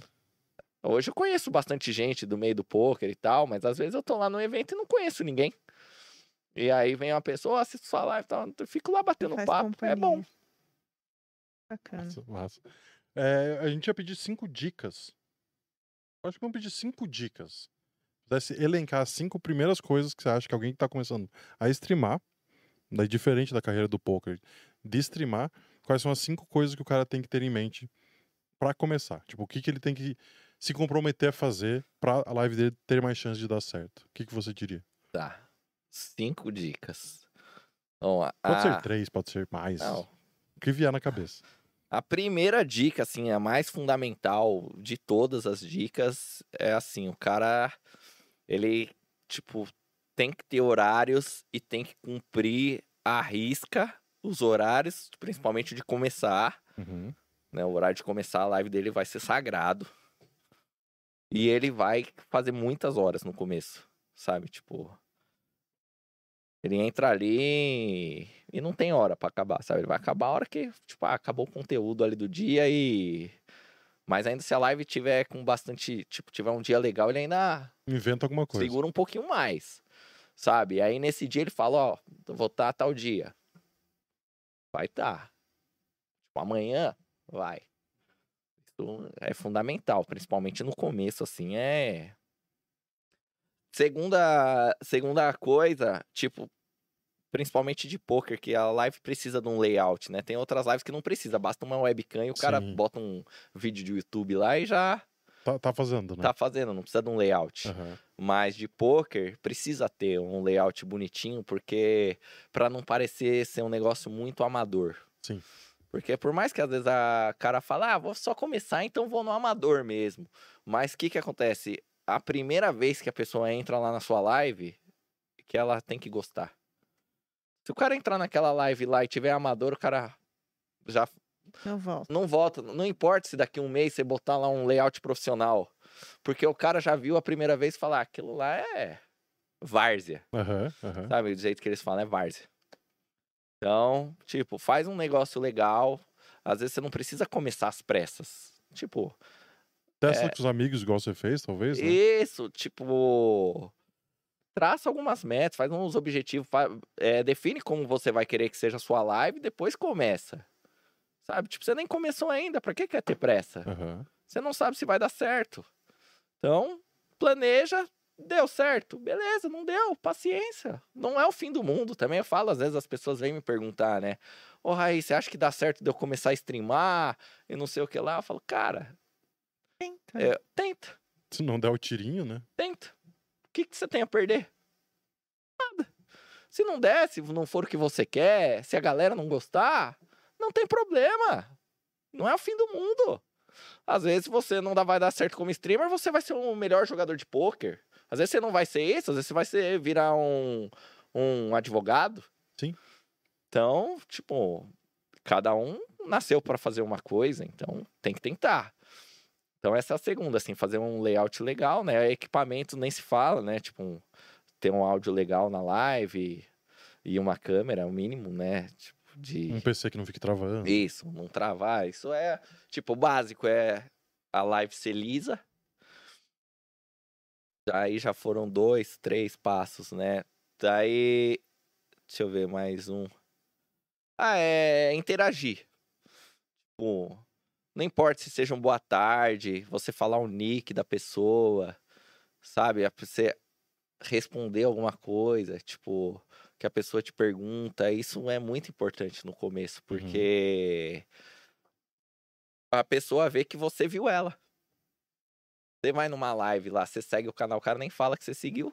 Sim. Você fala, cara, e tanto faz como tanto fez eu estar aqui. Né? Então, a galera mas gosta muito, assim, da interação, porque eles sabem que eles são parte da live. Os caras que são na minha live, eles se consideram o meu, é, tipo, o meu público, a minha galera. Aham. Tipo, eles me defendem. Se o cara for na outra live lá e eles estiverem lá assistindo o cara falar alguma coisa, ele fala, por que você tá falando isso? Você nem assiste a live dele.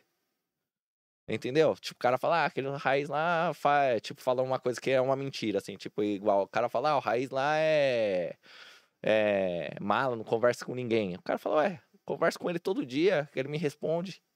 Tá Comunidade, né? isso?" É. Gera uma comunidade em volta de você. Então, então, tipo, você cria a comunidade, isso é fundamental, assim, pra, pra uma live dar certo. E a comunidade, ela vai sempre crescendo, porque o cara que gosta, ele fala, ó, vai lá assistir lá o Raiz, que é da hora. Aham. É verdade. Então, aí chama o outro, ó, vamos lá, ó, não sei o que lá. E é assim que a live vai crescendo e vai tomando forma, né? Então, igual, às vezes tem lá a votação lá do Mundo Poker, os caras me mandam mensagem, ó, Raiz, tô votando aqui, tô votando direto aqui. Falando, ah, obrigado, é nós, porque é a comunidade, os caras querem, sabe? Eles Aham. consideram que eles estão ganhando também.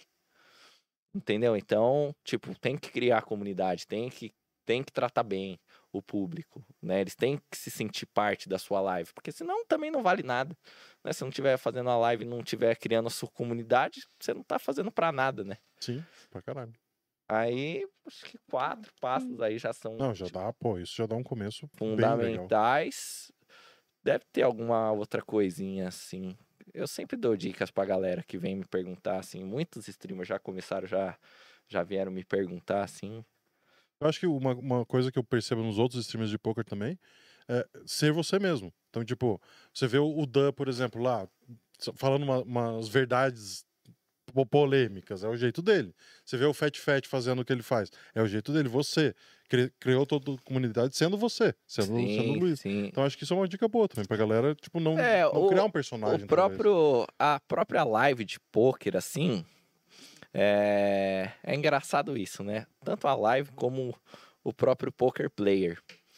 É, podem ser bem diferentes e terem bons resultados, tanto no poker quanto na Twitch. Uhum.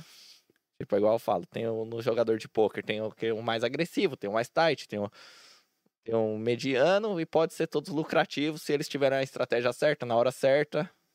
Anyway. E na, e na Twitch, é igual você falou, tem o streamer que é técnico, tem o streamer engraçado, tem o streamer tiltado, tem o streamer que é um professor de poker, tem um streamer que é mais recreativo. E todos podem dar certo Uhum. né? Tem público, é lógico, tem cara que não vai me suportar. Isso aí o cara vai amar a live do Lip Pive, por exemplo, ou do Dan. Sim. Ele vai falar, mano, aquele raiz é um imbecil. Sabe? E vai ter cara que vai falar, ó, aquela live lá daquele Dan Almeida, pelo amor de Deus, mano. Ó, o cara só fica falando de equidade, não sei o que lá, de vantagem futura e, e vou assistir aqui do Raiz, que é gente igual eu. Então, tipo, você não precisa ser igual o outro pra sua live dar certo, né? Perfeito. Você tem que acertar o seu público. Tem público pra É o mundo. público Acho que a internet dá essa liberdade, né? É. A pessoa assiste o que ela agrada a ela, então. Com certeza. Isso de interagir com a audiência é muito engraçado. Contar uma história que eu nunca contei pra ninguém.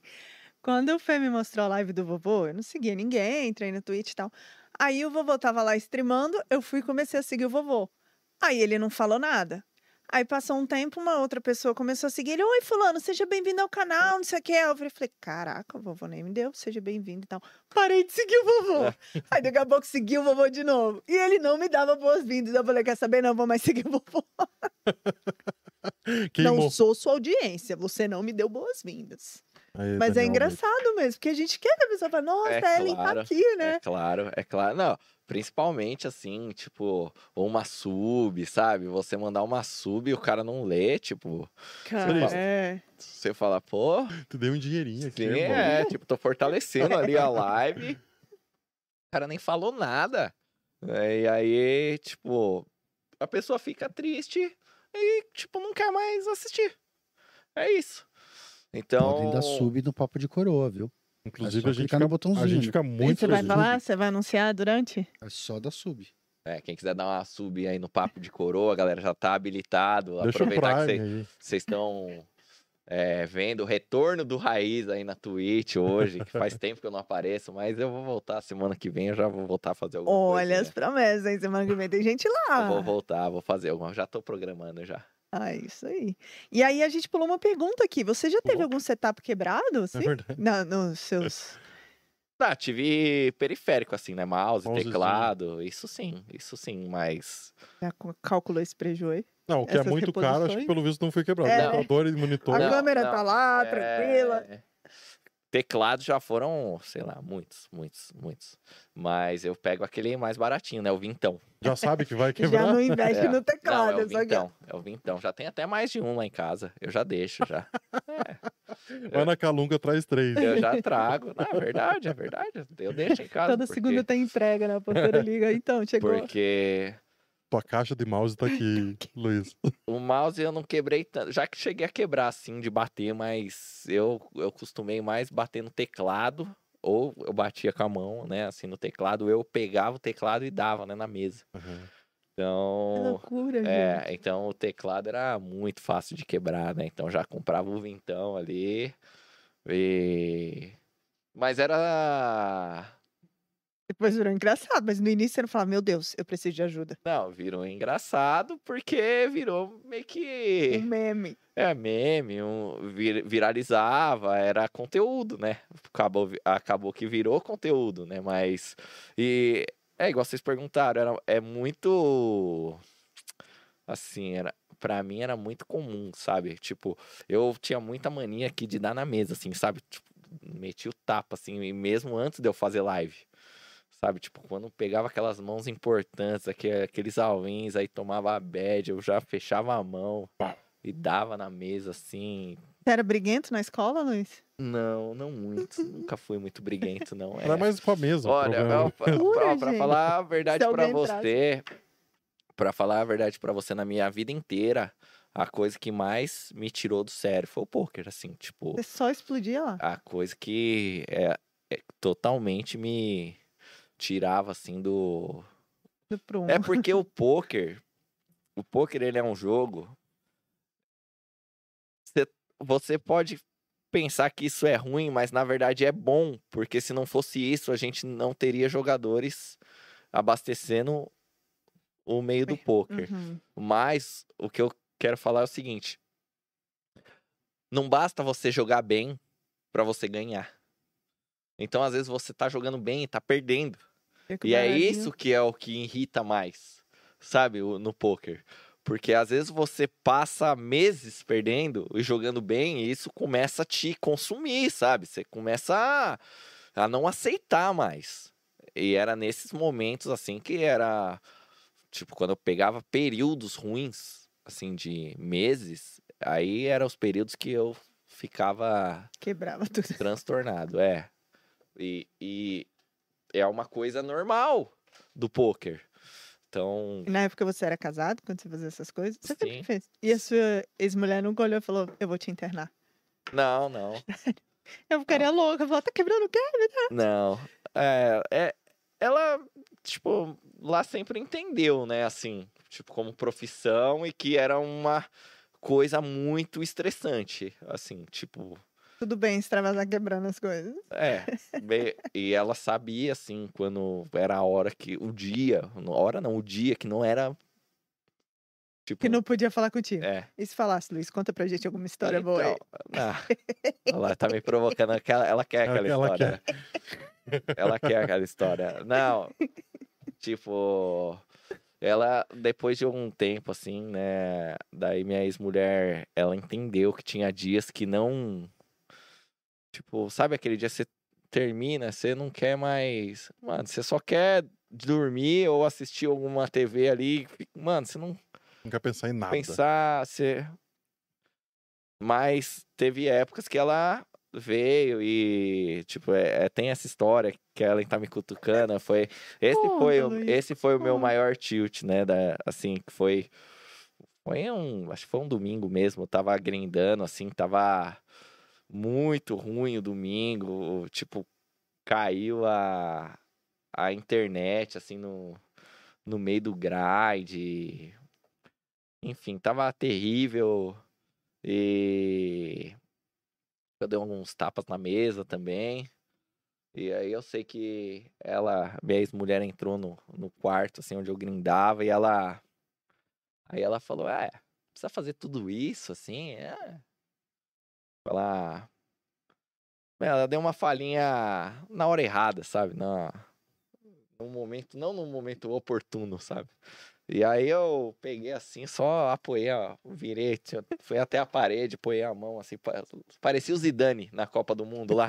Zidane contra Materazzi, era eu contra a parede. Aí eu dei uma na parede assim, aí eu Mas aí ela já saiu, né? Ela já saiu, eu fiquei ali, mas a hora que acabou esse grind aí eu pensei, meu,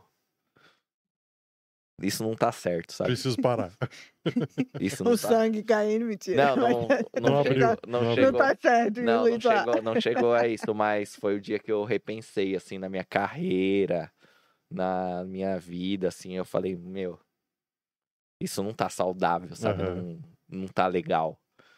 E já teve vários momentos da minha carreira, assim, que, tipo, ti- eu tive um amigo, inclusive esse, esse amigo, ele jogou bastante pôquer, ainda joga hoje, ele é um cara, assim, que até tem um pouco de remorso, no sentido que eu ensinei ele jogar pôquer, mas só que eu ensinei ele o jeito certo.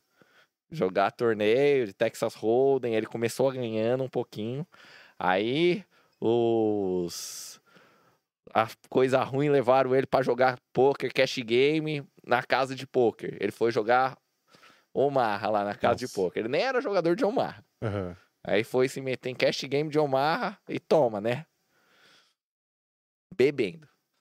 Só que aí ele meio que viciou, né? Sim. Em Omaha, não era profissional, não era nada, e começou a perder dinheiro e tal. E eu, eu fiquei com um pouco de remorso, porque assim, eu apresentei o poker pra ele, mas não desse jeito. Não que o caminho que ele seguiu. Eu apresentei um caminho que podia ter levado ele pra coisa boa. Uhum. Mas é tipo como se fossem as companhias, más companhias, sabe? De Sim, sim. criança. E acabou indo pra um lado ruim. Então, é, esse amigo também chegou uma época que eu tava numa fase ruim, assim, foi antes de eu começar em torneios, inclusive. E aí eu meio que dei uma desabafada com ele e ele falou pra mim, "É, Luiz, mano, você tem que pensar o seguinte. Foi, você não escolheu a sua carreira, tipo, você ser jogador de pôquer online? Falei, escolhi. Ele falou, então você tem que entender que a sua vida meio que vai ser. é, vai fluir baseada no que acontece no software de poker online. Aham. Só que isso mexeu muito com a minha cabeça, sabe? Tipo, eu falei, tipo, ele tem razão, mas será que eu quero isso? Tipo, eu quero a minha vida meio que sendo manipulada por um software de poker online. Tipo, quando eu estiver Dependendo. ganhando, é, quando eu estiver ganhando, Tudo estiver dando certo, É, a minha vida tá legal. E quando estiver perdendo, o que vai acontecer? Eu botar a culpa no software e ele tá manipulando minha vida. Aham. E foi meio que nesse momento que eu dei meio que uma parada, né, lá, no, lá atrás. Então o poker faz a gente pensar muitas coisas, assim. Sabe, eu sempre fui um cara muito reflexivo, né? Apesar de, de não parecer, quando a galera vê, assim, minha live e... Tipo, quem assiste só de vez em quando, o cara pensa, ah, esse cara é meio louco, sabe? Tantã. É, meio tantã, num... Mas eu, meu, eu sempre fui um cara muito de pensar nas coisas, de planejar, de, de tipo, eu só faço isso se eu tiver quase certeza que vai dar certo. Aham. Sabe, eu nunca fui impulsivo. Mas não é nada disso que as pessoas meio que pensam, Uhum. sabe? Tipo, tem cara que assiste minha live hoje, assiste assim, é, e não pesquisa nada. O cara acha que eu sou jogador perdedor de pôquer, sabe? Sim, porque do jeito que Sim, joga tipo, eu tal. e eu tenho um gráfico tipo de reggae dos tops, Pica, assim, da, dos meus limites, né? Claro, não tô entre os melhores do, do mundo, nem do Brasil, assim, que jogam high stakes. Não, eu sei o meu lugar, sabe? Mas no meu lugar eu tô ali num, num patamar muito bom. E tem cara Aham. que só porque eu bato na mesa, porque eu falo do meu jeito, o cara acha, nossa, esse cara, como que pode jogar poker assim, perder, né? O cara não sabe nada, Sim, entendeu? Sim. Então, tipo, quem olha, não pensa que eu sou, mas por trás das câmeras, eu sou um cara muito pensativo, eu, eu sou reflexivo em- com a vida, com o poker, com tudo. Massa, massa. Vamos falar de uma outra parceria que aconteceu nesse caminho aí, do, do- da, da Twitch e tal. É, tem duas parcerias, na verdade. Primeiro, eu queria que você falasse um pouquinho da, da relação que você teve com a Card Room. Sim. Teve ali um momento que você. Você já falou de time aqui e tal. No começo você não, não, não tinha uma, uma proximidade com o time e tal. E aí depois você teve essa parceria com a Card Room. Como é que foi? Você teve aula com eles? Teve. é, trocou aula, trocou divulgação? Como é que foi? Sim. Bom, vamos lá. Card Room foi o seguinte, depois de. Acho que já tinha uns dois anos da, da Twitch. No começo da minha live, assim, eu fui muito, muito bem. Ali até eu pegar meu big hit, né? Aham. Cheguei ali na mesa final do Colossus, né? Que era uma mesa final gigantesca. E, e depois daquela mesa final, eu resolvi jogar um pouquinho mais caro e peguei um período ruim. Hum. Perdi uma parte daquele prêmio. E não tava me sentindo mais bem no jogo, sabe? Eu tava me sentindo mal e a galera tava muito. per- Todo dia falava de dar um swing, me cobrando, sabe? O que que tá acontecendo? Por que não ganha? Por que que não tá ganhando? E isso começou a a me fazer mal, sabe? Na... Até por causa daquilo que eu falava, meu, não estudo, mas eu ganho. Sim. E aí, quando eu peguei um período ruim na Twitch, que foi a hora que começaram a meio que. E aí? Te cobrar. É, e aí? E isso, isso me doía por dentro, assim. E eu, mas assim, financeiramente eu tava muito bem, porque eu tinha meus patrocínios, não doía nada no bolso. Mas doía no, no psicológico, sabe? No, tipo, em mim doía quando eu recebia essas perguntas, essas falinhas. Aí eu falei, meu, é, vou pensar alguma coisa, né? Aí eu pensei, tipo, e se eu falar que agora, a partir de hoje, eu vou começar, tipo, a estudar. É, tipo, virar igual o jogador que eles querem, sabe? Assim, Uhum. tipo. E isso vai ser bom pra minha live. Vai ser uma coisa que eu vou poder falar também, tipo, uma defesa. Uhum. E se der certo, deu. Se não der certo, não tem problema. Aí, como eu sempre, tipo, admirei o jeito que o Pseudo Fruto jogava, e ele era praticamente o inverso do que eu jogava, eu falei, então, tipo, ele é o cara certo, tipo, meio que deu pedir ajuda, sabe? Assim, Aham. tipo, falar, ó, quero fazer isso. Tipo, você topa entrar nessa? Tipo, você entra com o nome do seu time e com o meu estudo e eu divulgo. Não quero make, não quero dinheiro de patrocínio, não quero pagar porcentagem de lucro, não quero nada. Eu só quero isso. Eu divulgo e vocês Dão umas aulas. me dão umas aulas. E aí na aí ele super aceitou, ele falou: "Vambora. Vambora". Mas aí no começo, tipo, eles já me deram umas aulas assim, tipo, meio que, ó, assiste essa, essa, essa, essa, essa, essa, que já vai dar uma mudada boa assim no mas eles sabiam também que, ele, que eu era um reggae já bem antigo, Sim, bem sim. lucrativo, então também era um e era uma divulgação muito boa pra eles, né? E aí eu assisti essas aulas, fiz algumas reviews com eles e, e realmente mudou bastante coisa, assim, nos primeiros meses, assim, do meu jogo. Comecei a fazer coisas que jamais eu faria se eu não tivesse vendo aquele conteúdo. Porque assim, Aham. você vê e vê que dá certo, você fala, vou fazer. Atualizou, tipo, né? é uma ferramenta a mais que você tem pra colocar no jogo. Uhum. Aí eu lembro que eu até já cravei um, um Bounty 44 lá, puxei 12k, já fui indo. Aí. Só que eu sou um cara que, tipo, acho que pelo tempo já de poker que eu tinha e. E já pela situação que eu já tava mais acomodado com a Twitch, eu não queria me dedicar, sabe? Aham. para fazer as aulas. E, e aí eu, eu tinha o conteúdo disponível para para assistir, eu podia assistir quais aulas que eu quisesse, as ao vivo deles, do time Elite, do, do outro time, do Warriors. Se eu quisesse pegar os conteúdos de vídeo para assistir, eu podia. E ficava disponível, mas se eu não, eles não me obrigavam. Aham. E eu já comecei a ficar meio desleixado, né? Sim. Então, tipo, foi uma parceria que eu acho que, tipo, é legal, mas só que depende muito, tipo, de, Você. de claro. mim e eu preciso querer. E no começo eu quis e depois eu já não quis, meio que não quis mais, sabe? Então, tipo, ó, as aulas que eu assisti deles, as tipo, acho que talvez eu não possa falar tanto assim do Conteúdo. é, do conteúdo assim, mas realmente é muito, muito, muito bom. Massa. Porque meio que eles eles falam o que você tem que fazer. Então é muito mais fácil você meio que reproduzir Uhum. do que você ficar é, tentando produzir, entender. Mas fala, meu, vê esse board, você faz isso. Vê isso, você faz isso. Aham. Se o cara fizer isso, você faz isso. E dava certo. Então eu entendi que é muito bom. Entendeu? Só que depende muito da pessoa. Claro. E, e, não, e não é tipo. Vamos dizer assim, não é tão fácil, vai, de você ir lá. Ah, vou lá, assisto uma aulinha por semana e tá tudo bem. Não é assim. Não é assim. Às vezes você assiste uma aula, você tem que assistir ela de novo. Porque Às igual- vezes você assiste uma aula, tem que assistir uma aula prévia Isso, entender alguma porque coisa que você, ali. você assiste o pseudo fruto dando aula, tipo, ele fala uma frase de 10 segundos, você precisa de um minuto. Aham. Porque você tem que conseguir entender, porque ele já pensa bem à frente. Então é. É, é difícil.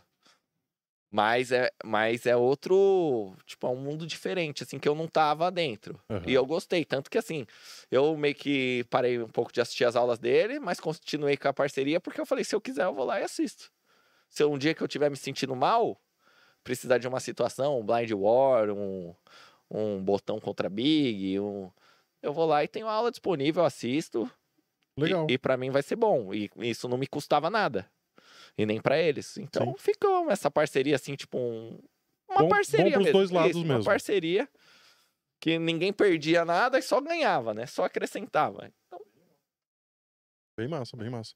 Uma outra marca que, que você associou ali no- durante a sua, sua carreira de- na Twitch e tal, sempre foi a GG Poker, né? Sempre foi não, mas a partir do momento que eles entraram, entraram muito forte com você.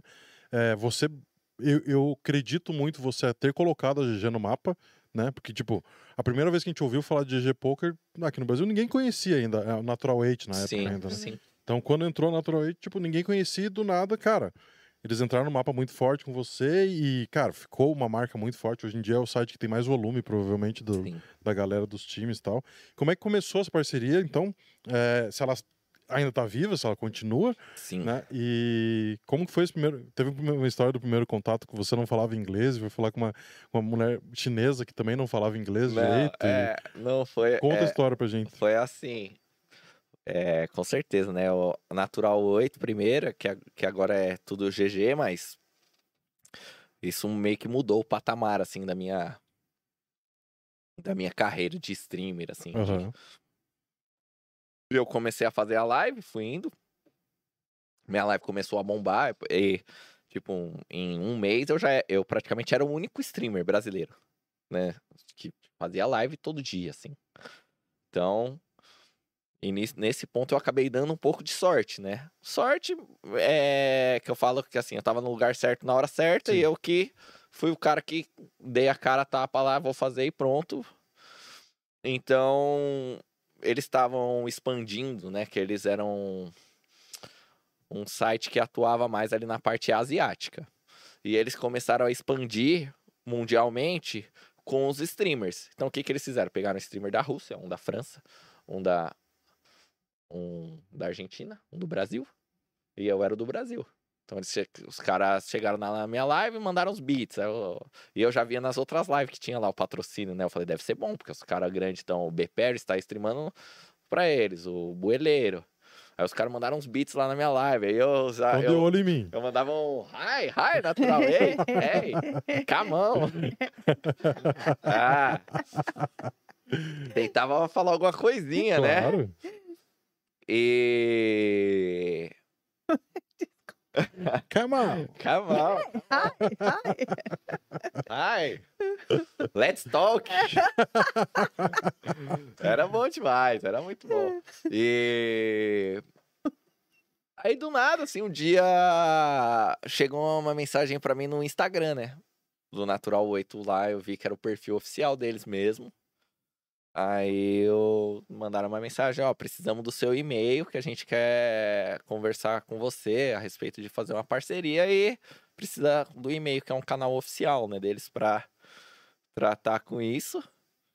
E e aí na hora que eles mandaram isso, eu já tipo falei, caralho, vai dar certo, né? Tipo E aí passou um dia, nada, não chegava, dois dias, três, meu, não vinha o e-mail. Eu falei, meu Deus, mano. E e aí dá aquela vontade de você mandar mensagem, né? E aí? Tipo, e aí, você não ia me mandar um e-mail? Mas aí você fala, não, mas se eu fizer isso, também vou me queimar, né? Parece que tô me oferecendo. Sim.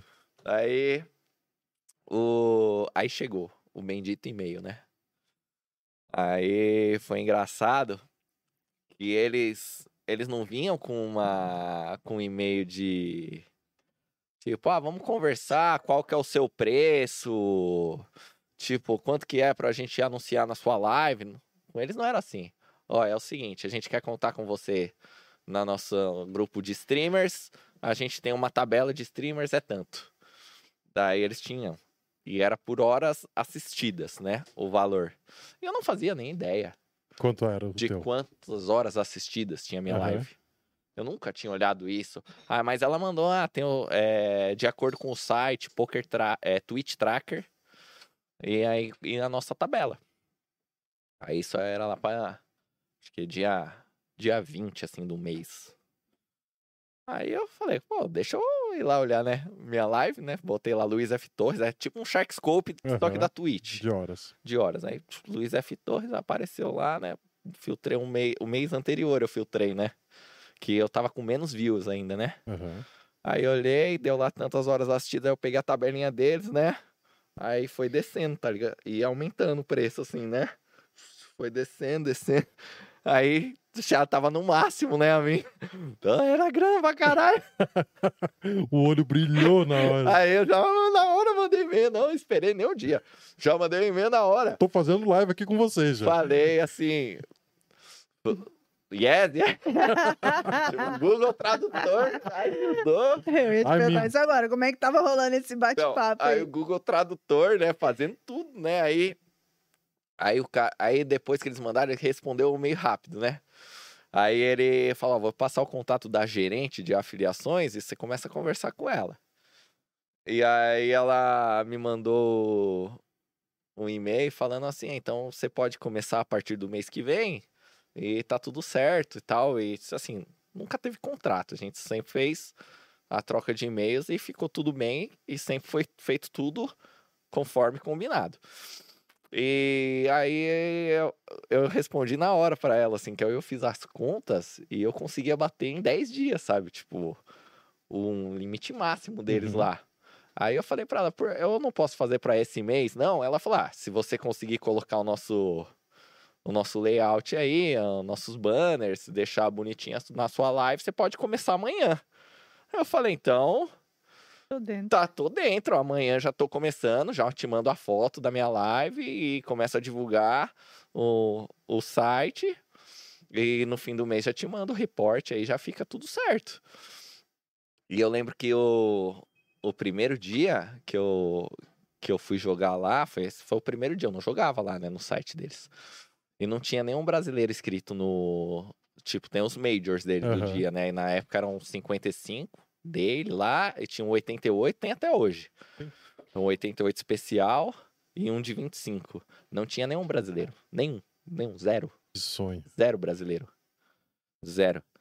E, meu, hoje se você entrar lá, é metade do, Sim, do 40, field é tem, tem, brasileiro. tem vários torneios que é 40%. Eu fiz, eu fiz um FT no Natural Eight esse ano que tinha sete brasileiros Sim. Às vezes você cai numa mesa que tem seis. Uhum. na primeira mesa do torneio. Então aí e bombou. E, e meio que foi assim, né? Porque eu ficava um pouco com medo, porque os streamers deles, assim, mundial, eram streamers sérios. Aham. Sabe? Tipo, era o B. Pérez, era o Bueleiro, era é, o Zapa Mask lá da, da Rússia.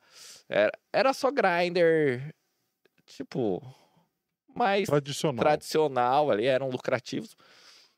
E eu falei, meu, a minha vai ser nos meus moldes. Tomara que ninguém traduza Tomara que eles levem numa boa.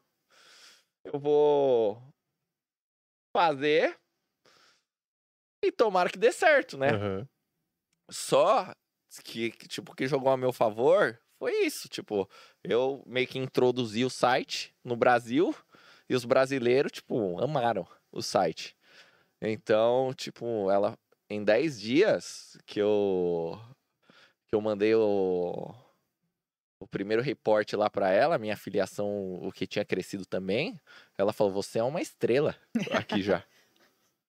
tipo, Acertamos o jackpot pra elas também. né? é, Pô. porque, tipo, também o Brasil mudou o patamar deles. É, eles só são o maior site do mundo hoje em dia porque Entendeu? brasileiro E entrou com peso. o. Brasil. Tanto que, tipo, nos- passou um mês, eles já estavam pegando o Nelepo e depois já pegou o Dan, porque eles falam: meu, o mercado brasileiro de pôquer é uma loucura. Sim, sim. Eles pegaram todo E eles não mundo. tinham ideia. Eles não tinham ideia quando eles entraram. E depois eles entenderam. E juntamente com isso, eles não conseguiam entender como era a forma de que os brasileiros faziam os depósitos, né? Que era muito com os agentes, né? Com os doleiros que a gente fala. Cebola, né? Sempre fazendo uma cebola. Alguém manda pra alguém, É, não sei o quê. Esse esquema. e quando eles perceberam que a gente ainda vinha com esse pacote, Facilitava tudo. Pra eles era um sonho. Porque a gente ainda estava trazendo os depósitos de forma que eles não precisavam. Direta, né? É, eles. Eles não precisavam ainda se preocupar muito com isso. O depósito e o saque era feito meio que por meio da gente mesmo. Né? Eu tinha minha parceria, o Dan tinha dele, também que era o mesmo, era o mesmo parceiro. Sim. E então, meu, pra, pra eles foi um sonho. Então eles não se importavam que eu tiltava, que eu era louco, que eu que eu falava que se o que eu falasse, meu, você tá o site tá bombando. E eu, tipo, você tem que entender, pra eles o que que eles queriam crescer. Sim. O que que eu queria era divulgar eles e fazer a minha live do meu jeito. Então, unir o útil ao agradável, ela nunca, nunca, nunca, nunca falou um A, assim. Tipo, ó, você não pode fazer isso na sua live. Nunca, nunca. Nunca interferiu em nada, nunca falou. E nunca nem, tipo, ela falava assim, ó, você tem que divulgar tal banners e tal promoção. Só. Não tinha nada de E a comunicação fluía bem ali no Google Translate. não, era só o Google Tradutor. Eu, eu acho que era que eu pensava era assim, né? Tipo, ela para eles estava tudo bem porque tava, o site estava crescendo, para mim estava tudo bem que estava entrando. E vida. ela fingia que tava tudo certo, anos. tava entendendo tudo e eu também. e é nóis. Irado. E simbora. E, e é lógico, essa parceria com certeza mudou assim tudo na minha live, né? Na minha carreira também. Aí depois juntou tudo com o GG, mas ainda continua, continua. Nossa, irado. Mas Natural 8 agora é GG. É isso. Isso. E, e aí, e para você trabalhar representando essa marca, né? Tão forte, assim, como é, É. que é? Porque você foi um dos primeiros e hoje é onde você vai GG no peito. E aí? Sim, então. É legal, porque hoje eu eu falo que é o maior site, né, do mundo. Antes eu falava brincando, né? Quando eu comecei, eu Site inventei líder. o negócio de Site site líder, né? Eu ficava, Aham. "Sai- vem pro site líder, né? Não era um site líder, né? Ah, não. Mas só que virou. E aí meio que pegou, né? Site líder, site líder. Tanto que eles usam às vezes, né? É. Quem, quem o GG pro site líder. E, mas agora é verdade. Aí, tipo, isso é legal, porque foi uma coisa que eu trouxe e que manteve até hoje. E. Meu, você chega num lugar, num, num torneio de pôquer, você tá representando, né, o site, igual você. Eu vou lá no KSLP agora. Você chega no KSLP que o GG tá patrocinando o KSLP, você é um jogador que tem parceria com o GG, sabe? Então é muito legal isso. Você, tipo, não tá com uma parceria assim de um, de um, um qualquer, sabe? Você tá num maior. Pô, pica. Então, eu- é o que eu falava, né? Quando eu comecei lá no Best Poker, que eu jogava baratinho tava lá querendo comprar meu tênis, já tinha lá os, os profissionais Mas, deles, assim, que tinha no site. Né? E eu falava, porra, um dia eu quero também ser, sabe, vestir uma, um moletom e porque eu sou, tenho a parceria com o site. Né? Lógico que na minha cabeça era tudo diferente, sabe? Eu achava que o cara que era profissional, ele jogava três torneios por dia e ganhava 5K, Aham. sabe? Porque eu era um pensamento totalmente louco, mas eu tinha essa vontade, sabe? Um dia eu vou representar um site também, né? E eu consegui por causa da minha Twitch. Irado, irado. Eu lembro quando eu comecei no Futilt, os profissionais eles tinham um avatarzinho com um desenho deles. Então todo jogador usava um avatar, sei lá, um ninja, alguma coisinha assim. E os profissionais tinham tipo a carinha deles lá. Meu sonho era, se, você ganhasse um F-Tops especial lá, que era a série que tinha no, no, no site, você ganhava um avatar seu, um avatar exclusivo. E o sonho era ganhar esse avatar. Ah, Mas, é, mas é uma parada que pegava mesmo. Sim, é legal. E, e as pessoas vêm, né? Eles. Tipo, é igual eu falei, era o meu objetivo. E com certeza é o objetivo de outras pessoas também, novas, né? Então é, é- você se torna meio que um espelho também, né? Para as outras pessoas de também conseguir um dia chegar lá, fazer, seja com a né? Twitch, é uma inspiração. Isso é muito legal. E assim, a gente já falou sobre Luiz iniciante no poker, depois o Luiz no poker, eh, a Twitch, agora representando o GG. Você, fora as mesas ali, você já ganhou algum prêmio, algum reconhecimento por ser embaixador de uma marca grande, alguma coisa que marcou a sua vida? Ah, é... A minha Twitch, né? Eu, eu ganhei os prêmios da Twitch, né? do- dos últimos dois anos lá de melhor streamer. Inclusive tá tendo votação agora pro terceiro ano, né? Tem tal, pessoal votar. tem tal tri, tá bom, galera? Quiser votar lá no Mundo Poker Awards, manda bala lá, o Raiz, melhor streamer de 2022. Streamei muito em 2022, e não lembro de agora, de 2022. então, é, ganhei esses prêmios, foi bem legal, assim, tipo, porque é um reconhecimento, né? Tipo, o que eu falo, a minha live, desde quando eu abri ela, ela se tornou mais importante do que o meu grind. Então, de 2019 pra frente, eu pensava mais na minha Twitch do que, do que propriamente no meu jogo. Então, me dediquei muito pela live, eu fiz muita coisa diferente na minha live. Eu não era só grind, eu fazia entrevista, eu fazia reta final, de transmitir reta dos outros.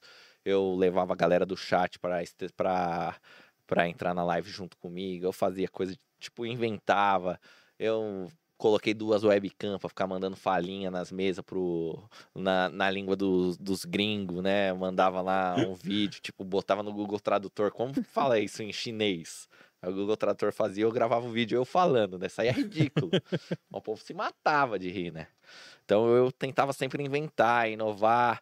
E, e isso dá trabalho, né? Aí eu inventei o negócio dos áudios, né? A galera mandava os áudios no WhatsApp, dos tiltados, sabe? De grupo de WhatsApp, que eles compartilham os áudios dos tiltados. Comecei a fazer isso na live, começou a bombar também. Então sempre fui tentando inovar muito na minha live. E aí, quando você ganha o prêmio, é um reconhecimento, né, da galera. Tipo, ó, o cara realmente ele se dedicou e ganhou. Então é muito legal, tipo, ser reconhecido. Apesar que, igual eu sempre falei, eu ganhei esses prêmios, mas, tipo, não tem uma justiça, sabe? Se ganhasse, tipo, igual eu gosto muito da live, por exemplo, do FET.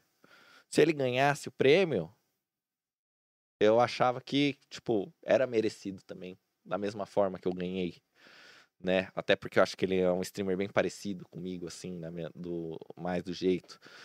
Então, tipo, não tem parâmetro, né? Você vai falar, ah, esse cara é melhor. Não tem. Não existe. Talvez eu sou melhor para alguns, mas para outros eu sou pior. No, no poker, igual eu falei, no meio do poker a live pode ser muito diferente. Sim. Mas é um reconhecimento muito legal, né? E principalmente pela dedicação. Quando você se dedica para alguma coisa e dá certo, e você e você ganha esse reconhecimento, aí, aí que é mais legal, porque você fala, pô, é o meu esforço, sabe? Foi o que eu eu decidi fazer essa live, eu fiz dar certo. Tipo, a galera gostou, eu não tive ajuda, assim, sabe? É...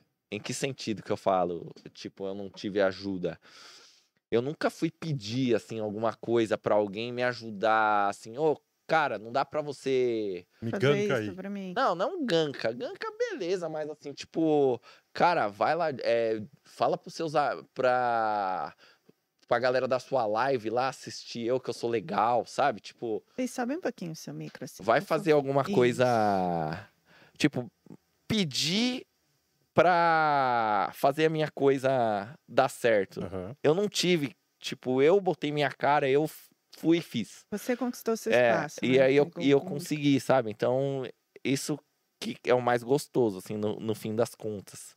Tipo, esses prêmios só vêm por isso. Só vem por causa do seu trabalho. Sim, senão não, e senão não teria valor, sabe? Exato, exato. Não teria não valor. tivesse merecido. né? Isso, não teria valor.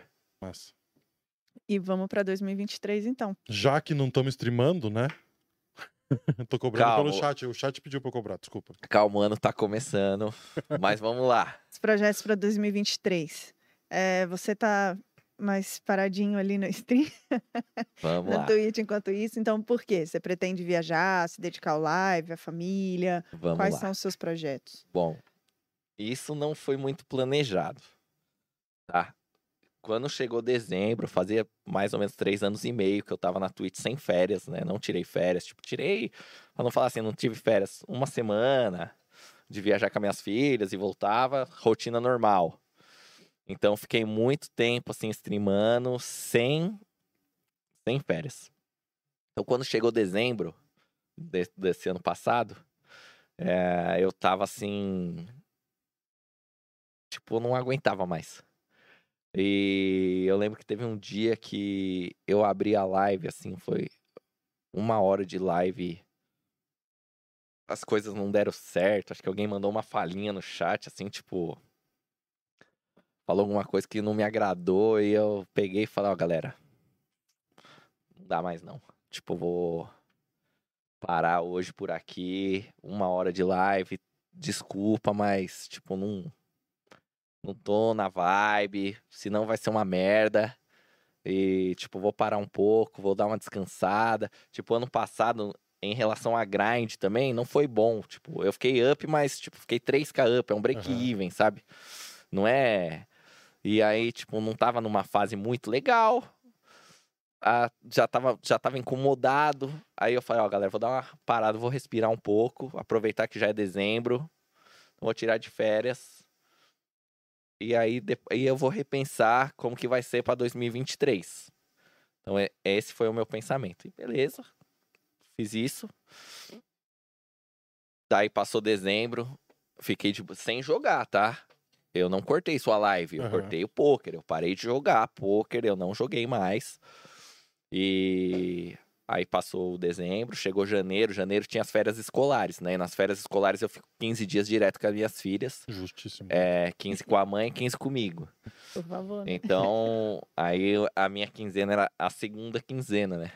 E aí eu pensei, pô, não é justo eu, tipo, voltar a streamar quando as meninas Estão com você. estiverem comigo, Não, sabe? Tipo, eu fiquei sem streamar, agora elas vão voltar comigo pra falar, não, vou trabalhar agora e deixar elas em algum lugar, Sim. Não faz sabe? sentido. Não era justo. E então eu falei, eu vou esperar mais um mês até terminar janeiro, eu fico os, os dias com as minhas filhas.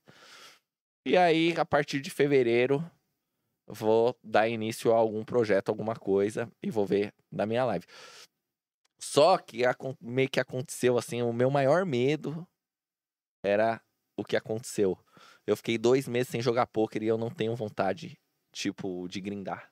Eu não tenho vontade. Não tenho. Tipo, eu tenho vontade, assim, de jogar um poker live.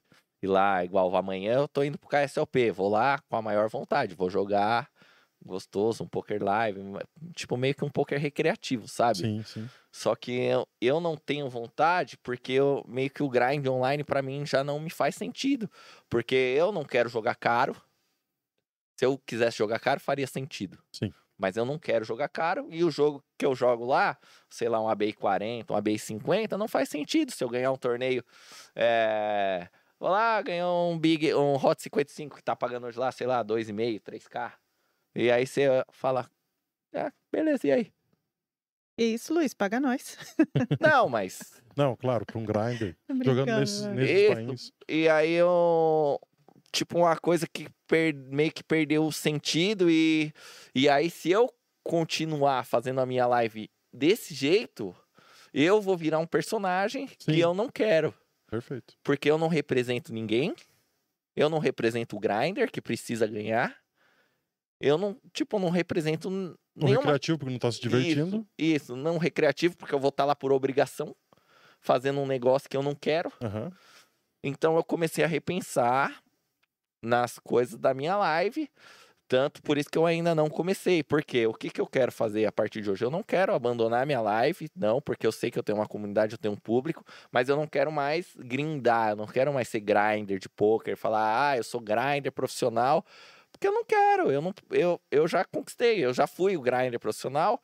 E agora, tipo, o que eu penso? Eu sou um streamer de poker eu tinha meus conteúdos lá fora grind, que que é? Tipo, chamar lá o Grindando com Raiz, né? Que eu levo outro profissional de poker, a gente joga algumas telinhas, eu jogo também, não tem problema. Sim. Jogo algumas telinhas, ficamos batendo papo ali sobre a carreira, sobre como que tá o jogo, enfim. Isso vai continuar tendo na minha live, com certeza. Vou pegar um conteúdo de retos finais para fazer, vou fazer. E talvez eu vou grindar um dia ou outro, quando eu tiver vontade, sabe? Ah, Sim. tem um domingo especial, tal, um WSOP, tem um evento especial. Bora, vou jogar, vamos lá. E vou lá e jogo e, e tipo, tá tudo bem, sabe? Então, tipo, eu quero dar sentido ao que eu vou fazer. Eu não quero chegar lá e fazer um negócio por fazer só porque a galera fala. Só porque a galera quer, sabe? Tipo, igual eu recebi mensagens, cara, você não pode, pá. Como você não tá fazendo live? Você não pode. Por que que eu não posso? Sabe? Eu posso sim, Sim, claro que pode. sabe? Eu tenho que fazer o que eu quero fazer. Eu sei que eu tenho um público, né? E eu não quero, tipo, largar a minha live. Eu quero continuar a minha live, só que eu quero levar um conteúdo que eu goste também do que eu esteja fazendo e, e seja legal pra todo mundo. Porque se você vai lá fazer um negócio que você não gosta, vai ser uma merda, Claro. entendeu? nenhum sentido. Então, e ainda mais, é igual eu falo, né? Tipo, por esse negócio de eu, de eu ter esse problema, assim, na minha adolescência em relação a dinheiro com meu pai, é, e, e eu ter ficado, assim, muito na minha vida, sempre, sabe, meio que eu preciso fazer isso pra ganhar dinheiro. Eu- tipo, eu entrei no poker, sempre foi isso. Eu preciso ganhar dinheiro, preciso ganhar dinheiro. E a Twitch, e parceria, patrocínio, sempre pensava, meu, vou juntar dinheiro, juntar dinheiro. Não, tipo, meu, eu não gasto nada praticamente perto do que eu ganho. É muito pouco. E só que o que, que acontece? Com a hora que você ganha o dinheiro, você fala, e agora? Baixa um pouquinho o microfone só. Aí você fala, e agora? Aí, boa. Né? Porque, tipo, você, você só fazia as coisas na- ali pra ganhar o dinheiro e agora que você ganhou. Qual é o Cê- próximo passo? né? É, qual o próximo passo? Então, você, tipo, tem que procurar coisas que você quer fazer, que você gosta. Né? Então, em relação à minha live, à minha Twitch, o meu pensamento é esse. Eu vou continuar, vai ter live, mas eu não quero mais ser grinder de poker, né? Eu não quero mais, tipo, eu, e eu não preciso mais. Então, eu vou fazer o que eu quero e vou levar um conteúdo. Vai ser um conteúdo legal, vai ser um conteúdo de poker, vai. Mas não vai ser mais grind, tipo, porque Não faz mais sentido pra não faz mais sentido. Não. Exato. Acho que a gente tem que evoluir também. Exato, sim. E, e assim, igual, tipo, eu falo, tenho muitos amigos que são grinders de poker. E eu já fiz essa pergunta para alguns, né? E é uma pergunta assim que eu tenho, eu tinha comigo desde há muitos anos atrás, assim que eu tava jogando poker. Eu pensava, quantos anos eu quero jogar poker? Sabe? E eu pergu eu faço essa pergunta para alguns amigos, eles não me sabem me responder. Uhum. Sabe? Eu vejo a maioria da galera do poker, ela pensa, ah, pra sempre. Cara, você vai ser um grinder até 60 anos? Tipo, grinder? Não jogar poker. Jogar poker, beleza. Tá lá o Doyle, o Brunson lá, tá jogando da- vai até o 100. Mas ele não é um grinder. Ele vai lá em Las Vegas, joga um WSOP e tal. Cara, grind. Sabe? Então eu já pensava isso. Eu quero jogar poker 10 anos. Eu não consegui parar em 10 anos. Tá? Agora com 15 anos de poker e mais a minha live, agora eu consigo. Então eu tinha isso comigo. Sabe? É, eu acho eu acho um pouco estranho assim você falar, cara, eu vou viver a minha vida inteira sendo grinder de poker. Eu acho estranho. É, tipo, e, e, e só pra galera que é do poker que não é estranho. Mas pra qualquer outra pessoa que você perguntar, uma pessoa de fora do poker, cara, a sua vida inteira você vai fazer isso? Tipo, eles nem levam muito a sério. Aham. Não levam. Então, tipo, e eu sempre falo isso pros meus amigos do poker. Eu falo, cara, mas quantos anos mais você vai grindar poker? Você tá guardando dinheiro? Você tá fazendo. Que que- Você acha que você vai. Vai ganhar mais 10 anos? Você acha que vai ter poker online daqui 10 anos? Tipo, você tem perguntas que elas são incógnitas, sabe? Sim. Por causa de legislação, por causa de, de, de várias coisas, né? Do avanço dos solvers, do jogo, os próprios recreativos, que, tipo, quando vê que. Tipo, o boom do poker já foi há muito tempo. Então, tipo, o cara, quando ele vai perdendo durante muitos anos, chega uma hora que o cara para. Né? Então, como vai estar o poker daqui a 10 anos? Ninguém sabe. Aí ah, vai ter muita gente que fala assim: ah, mas 10 anos atrás falavam a mesma coisa. Beleza. Beleza. Ótimo que não mudou. Ótimo que Mas ainda. e se mudar, né? Isso, Não, ótimo já que a- mudou, né? ainda. Tipo, Isso, É. mudou com certeza, mas ótimo que ainda conseguimos ganhar dinheiro no jogo. Mas até quando, sabe? Daqui 10 anos, talvez esteja assim, mas talvez não. Né? Então sempre falo isso pros meus amigos, tipo, é, guardem dinheiro. Tipo, eu conheço, ó, tipo, tenho muitos e muitos exemplos, assim, tipo, de caras que você olha o Shark Scope dele e você fala, esse cara é milionário. Pô, o cara não tem um carro, velho. O cara não tem nada. Sim, tipo, o cara. Ele paga as contas dele ali, Sim. tipo, vive bem e gasta muito. E vários, e não é um só, são vários. Tem uns que você olha, o cara não. Tipo. Aí você fala, mas meu, e depois? E daqui uns anos? E existe a virada de chave também. Eu acho que existe, por exemplo, você antes das meninas e você depois delas sim, também, né? sim, é o que eu falei, eu reflito muito, assim, né, em relação à minha vida, ao que eu quero pra mim, a- ao futuro, ao meu futuro, ao futuro das minhas filhas, a não repetir lá o que aconteceu com- comigo na adolescência. Então, eu, tipo, eu ainda quero também fazer um pouco desse conteúdo, assim, não de live, mas, tipo, fazer, gravar alguns vídeos, né, sobre esse tipo de assunto, porque hoje eu sei que se eu gravar um vídeo, muita gente assiste, Sim. né, então eu tenho essa responsabilidade e eu sou um cara que, tipo, eu tenho esse conhecimento também para poder falar, né, sobre esses assuntos de, de do cara se planejar Futuro, pro, pro né? futuro, do cara, tipo, pensar na qualidade de vida, igual a gente tava falando antes, não ficar a vida do cara não ser só o poker, né? O poker ele tipo tem que ser o trabalho, né, para quem é reggae, mas não pode ser a vida, né? Não pode deixar a parte ali, a família, a parte social de lado, porque depois vai ser cobrado, né? Depois vai ser cobrado. Então, tipo, um dos outros meus projetos é, é esse de fazer alguns conteúdos nesse sentido. Né? Lógico, não tô falando que o poker é ruim. O poker, ele mudou a minha vida para melhor. E ele mudou a vida de muitas pessoas para melhor também, né? Mas, né, tem que ter um Um equilíbrio, um os equilíbrio. excessos são Isso, ruins, tem que né, ter um equilíbrio. coisa. Tem que ter um planejamento de futuro. Sempre, em qualquer profissão também, Ó, né? Claro, Em-. E, tipo, eu sei que alguns times até, a- até têm essa conversa, sabe, com alguns jogadores, de falar, cara, guarda. Uhum. Que tem cara que não dá. O cara, tipo, ele tem um big hit de 20k, aí ele joga pra um time, sei lá, ele pegou metade, pegou 10k. No dia seguinte, ele compra um carro, não é nem o de 50, ele compra um de 70. Pra já pagar que é com o que já- ele nem ganhou ainda. Fica ainda com parcelado. Sim. Não, a gente já teve. No Midas, a gente até criou um curso financeiro para os caras no final de 2021, acho.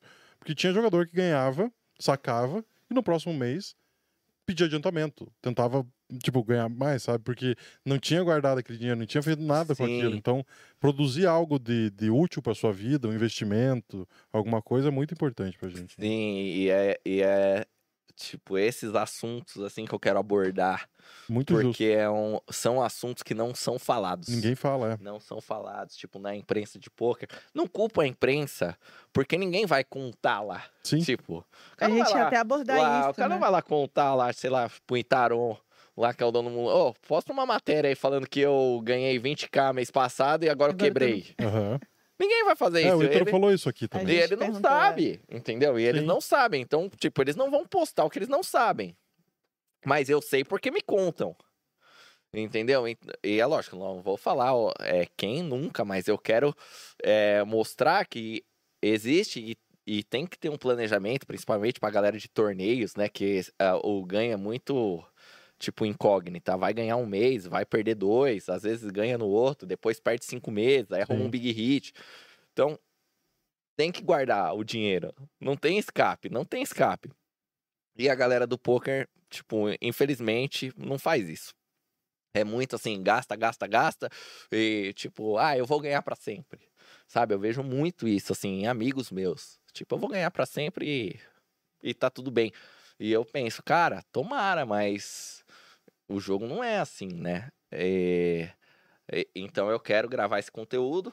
Aí eu, eu tenho um outro projeto, aí o outro projeto que eu tenho assim é off poker, né? Um projeto social que eu vou começar, ainda tô colocando no papel, ainda não, mas eu vou fazer um projeto, né? Aproveitar que eu sou educador físico e aí eu vou fazer escolinha de esportes, né? Tipo em periferia. Aí Massa. Tipo, vou dar aula de esporte de graça e, e dar lanche, né? No dia que tiver aula, vai ter lanche lá pra, pra molecada.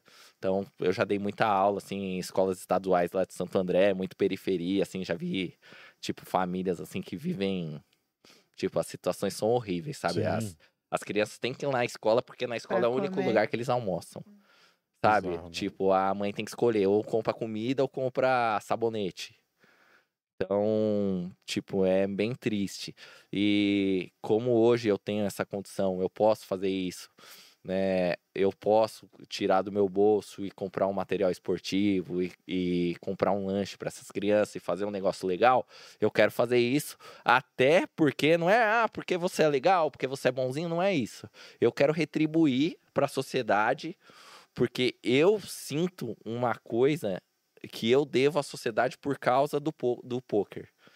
Porque o poker, tipo, ele me deu muito, mas ele já tirou muito de alguém. Sim, sim. ent- Entendeu? Então, enquanto alguns se saem muito bem com o poker, é, outros se saem muito mal. Né? É lógico, às vezes tem os caras que são muito ricos e ele perde um dinheiro lá no poker, isso não afeta dele. Então, esse cara, tanto faz. Mas tem cara que ele perde o que ele tinha. Tipo, o dinheiro do aluguel. Sabe? O cara tem uma família, ele tá lá perdendo. E, tipo, a gente não sabe. Tipo, você não tá lá pensando, ah, vou ganhar dinheiro daquele cara. Tipo, se você pensar isso, você é um imbecil, sabe? Tipo, eu vou ganhar um dinheiro e tô tirando dinheiro de outra família. Isso, tipo, seria. Seria, ninguém jogaria, né? seria bizarro pensar assim, sabe? É. Seria bizarro. Mas eu sinto que eu tenho que retribuir a sociedade de alguma forma, sabe? Pelo poker ser assim. Uhum. Porque a gente vive no meio do poker, que é da galera dos reggae, que é da galera ganhadora, que é a galera que ganha, a galera que tem, tem grana. Mas é, sei lá, 10% do poker que ganha. É a galera que estuda e leva isso, como Isso. profissão. Mas é Agora, pouco, né? existem os que não são profissionais. Sim, E aí existem os que a gente falou que tem o vício. sim, Então sim. é essa galera que geralmente Sim, então, perde, né? então, tipo, a gente, na verdade, é uma minoria, sabe? Hum. Eu, a galera dos times, tipo, os streamers que se deram bem, é uma minoria. É verdade. E, e tipo, eu sinto que eu tenho que retribuir a sociedade de, de uma forma. E a forma que eu acho que é a minha forma é essa: ensinar esportes, que é o que eu sei fazer, dar um lanche, que é o que eu posso fazer, sabe? E, e talvez tirar uma criança tipo, que vai ficar a tarde, passar a tarde inteira na rua, ficar a tarde inteira numa quadra jogando handball, jogando futebol, né? Comer o lanche, ficar lá, sabe? Num lugar legal. Talvez não consiga fazer vários dias, né? Mas Aham. que seja um dia por semana, Claro. sabe? Já é alguma coisa, né? Então, tipo, agora, assim, eu cheguei num momento, assim, da minha vida e da minha carreira que eu, eu consigo pensar no que eu quero fazer, tanto por mim quanto para ajudar, né? Coisa que antes eu não conseguia. Antes eu ficava naquilo, eu preciso de dinheiro. Eu preciso de dinheiro, eu preciso de dinheiro, dinheiro, dinheiro. E isso é é meio que que é uma parte boa que o dinheiro traz. É isso, tipo, você meio que tem a liberdade, sabe? De escolhas e e de fazer coisas boas também se você quiser. Sim. E, Posso e- dedicar, né? isso. E, e aí, é, a, tipo, agora eu tô num momento da minha vida que eu tô mais. Eu tô mais nessa vibe, sabe? Então, Irado. assim, eu não vou acabar com a minha live, igual a galera. Tipo, a galera fica preocupada, a galera fica chateada, vocês me cobram, ô Raiz, volta pra live que você tá fazendo falta, pô, não tem ninguém pra assistir. Mas eu vou voltar, mas em outro ritmo, com conteúdo de poker, mas não, não só grindando, porque eu não quero. E fazendo, tipo, outras ações que fazem sentido pra minha vida. E tá Entendeu? tudo bem, né? Às vezes seu público até muda. Hoje você vai atrair uma galera que tem um pensamento como o seu. Os da live ainda vão aparecer, mas quem tá só no grind, grind, grind, às vezes vai só no dia que você estiver grindando e outra galera vai chegar. Sim, Porque é um conteúdo, né? Sim, mas a minha galera, eu sei que eles vão continuar, porque eles vão entender. eles Sim, vão entender sim. e eles, eles vão gostar do conteúdo que eu vou levar pra lá, pra live de poker. Eles vão gostar. Só vão ficar um pouco chateados, assim, porque eles queriam ali o grinder junto com eles todo dia, igual sempre foi. Né? Talvez fiquem um pouco chateados de eu tirar um pouco o pé. Né? Mas faz parte. Tipo, a Todo vida jogador, né? é, são mudanças, né, da É. vida. É Evolução. verdade. Todo jogador passa Quanto tempo a gente tem de live já, Pico Pico? Estamos estourando aí, né? Duas horas e? Rapaz, eu falo demais, né? Não, tá ótimo, pô. Meu Tá. Deus do céu, mas não Vamos parece. fazer mais uma cada um e daí vamos. Bora, bora, bora, Rocha. É, uma, uma parada que tem aqui marcada. Na verdade, eu vou trazer uma lá de baixo do nosso roteiro, porque eu quero muito saber disso aqui. É, você representou o Palmeiras no E Brasileirão É de. PES. Olha onde é que eu fui com essa pesquisa, rapaz. Vai. 2018, o Palmeiras é seu time do coração? Sim. Você representou o Palmeiras no Campeonato Brasileiro de Pro, Pro Evolution Soccer. Três anos eu fui. Três anos seguidos? Três anos seguidos. Que massa. Então, essa competitividade que você tinha falado dos games ali no começo, é- é- era sério o negócio. Não era Sim. brincadeira. Não, não, não. Eu sempre levei muito a sério. É, tipo, né, no PES, né, que era o antigo Winning Eleven, desde quando eu tenho ali uns 16 anos, eu ia pra competições, né? Eu ganhei muitas coisas, assim, ganhei moto, ganhei vários PlayStation 4. Aham. Eu ganhava na região de São Paulo, ia viajar pra Sorocaba pra jogar, pra Piracicaba. Eu, eu ia mesmo pra game. Só que depois do poker, é, aí era, a grana era diferenciada, né? Sim, no sim. poker. E aí eu me dediquei mais a poker. Mas, mas eu sempre gostei de jogar um, um futebolzinho, né? no se, se videogame. plugar um, um PES aqui, então, Não, eu vou jogar bem. toma um pau. Vai. Melhor, melhor não brincar Vai, com o homem. Desculpa. Não mas mexe vai. com o homem. Mas. Isso ajudou na Twitch? Você que já conhecia a Twitch? Algum- Alguma coisa assim, você acha? Ou não? É, eu Tipo, acho ter que, isso- acompanhado eu, algumas- acho que, eu acho que isso me ajudou mais é, foi no poker mesmo. Tipo, essa parte de você ser bom em games em geral, ela te ajuda em várias áreas da vida, né? Aham. Não é poker só. Tipo, porque nada, o game, talvez o de esporte um pouco menos, mas todos os games assim que você joga, ele é um, você resolvendo os quebra-cabeças do jogo, né? Tipo, se for um jogo de história, você resolvendo as coisas da história, Sim. e nada mais isso é do que você no trabalho. Né? Resolvendo probleminhas Isso, resolvendo, probleminha. resolvendo as coisas do trabalho. É que, tipo, lógico você tá Mas readaptando as situações, mas você é um cara que consegue desenrolar tudo no game, é, você é um cara que, tipo, a sua cabeça, sabe, consegue é, resolver problemas. Sim, sim. Então, tipo, essa parte de games, eu acho que sempre me ajudou em todas as áreas da minha vida. Assim, eu sempre fui um. E a competição, né? Sempre fui muito competitivo dos esportes. Desde criança também competi a vida inteira. Esporte, futebol, judô. é, Eu, eu não gostava de perder. Tá? E, e isso, tipo, querendo ou não, ajuda você, assim, a ainda mais no, numa coisa de pôquer ou no esporte. Aí, depois que eu, no E-Brasileirão lá mesmo que você tá falando, tipo, eu jogava pés, assim, no finalzinho da noite, assim, brincava um pouquinho só. E... Mas eu era bom. E aí eu ia nas competições. E aí quando tinha as seletivas do E-Brasileirão, tipo, é, vai pelo Palmeiras, dava mil inscritos. Eu ganhava a seletiva. Sonho. É, massa. e aí eu ia lá na CBF, mas lá eu tomava pau. Ah, porque daí era o melhor de cada um dos times É, também. aí né? pegava, tipo. Eu era praticamente sempre o mais velho, né? Aham. Porque os meninos iam de 16, 17 anos. São meus amigos, né? Guiferen, Riquinho. São os meninos, assim, que é o- os top, né? Do, ali do PES. E é só que quando chegava com eles, aí. Ah, que massa, pô. Eu acho que, tipo, da tua live ali deve ter uns 2% que sabe que você. É, Participou das pouco, é competições. pouco. Mas tem, se pesquisar na- ali no, no É, Google, você acha, no Globo.com. Foi por ali que eu matéria. encontrei. É, tem coisas. Fat Fat mandou 500 pessoas pra nós aí. Pô, então, bem-vindo, galera. Bem-vindo. Esse é o Papo de sejam Todos bem-vindos. Nosso convidado hoje é o Luiz F. Torres. E bem-vindos. A gente faz toda quinta-feira um bate-papo com o pessoal do poker aí. Então, sejam bem-vindos. Deixa o like se puderem. Sigam o canal para acompanhar nossa jornada. É isso aí. E não tem como a gente conversar com você, Luiz, e não falar sobre o Depois do River. Como é que Uhum. foi esse projeto? Se você sente saudades. Sim, ah, bom.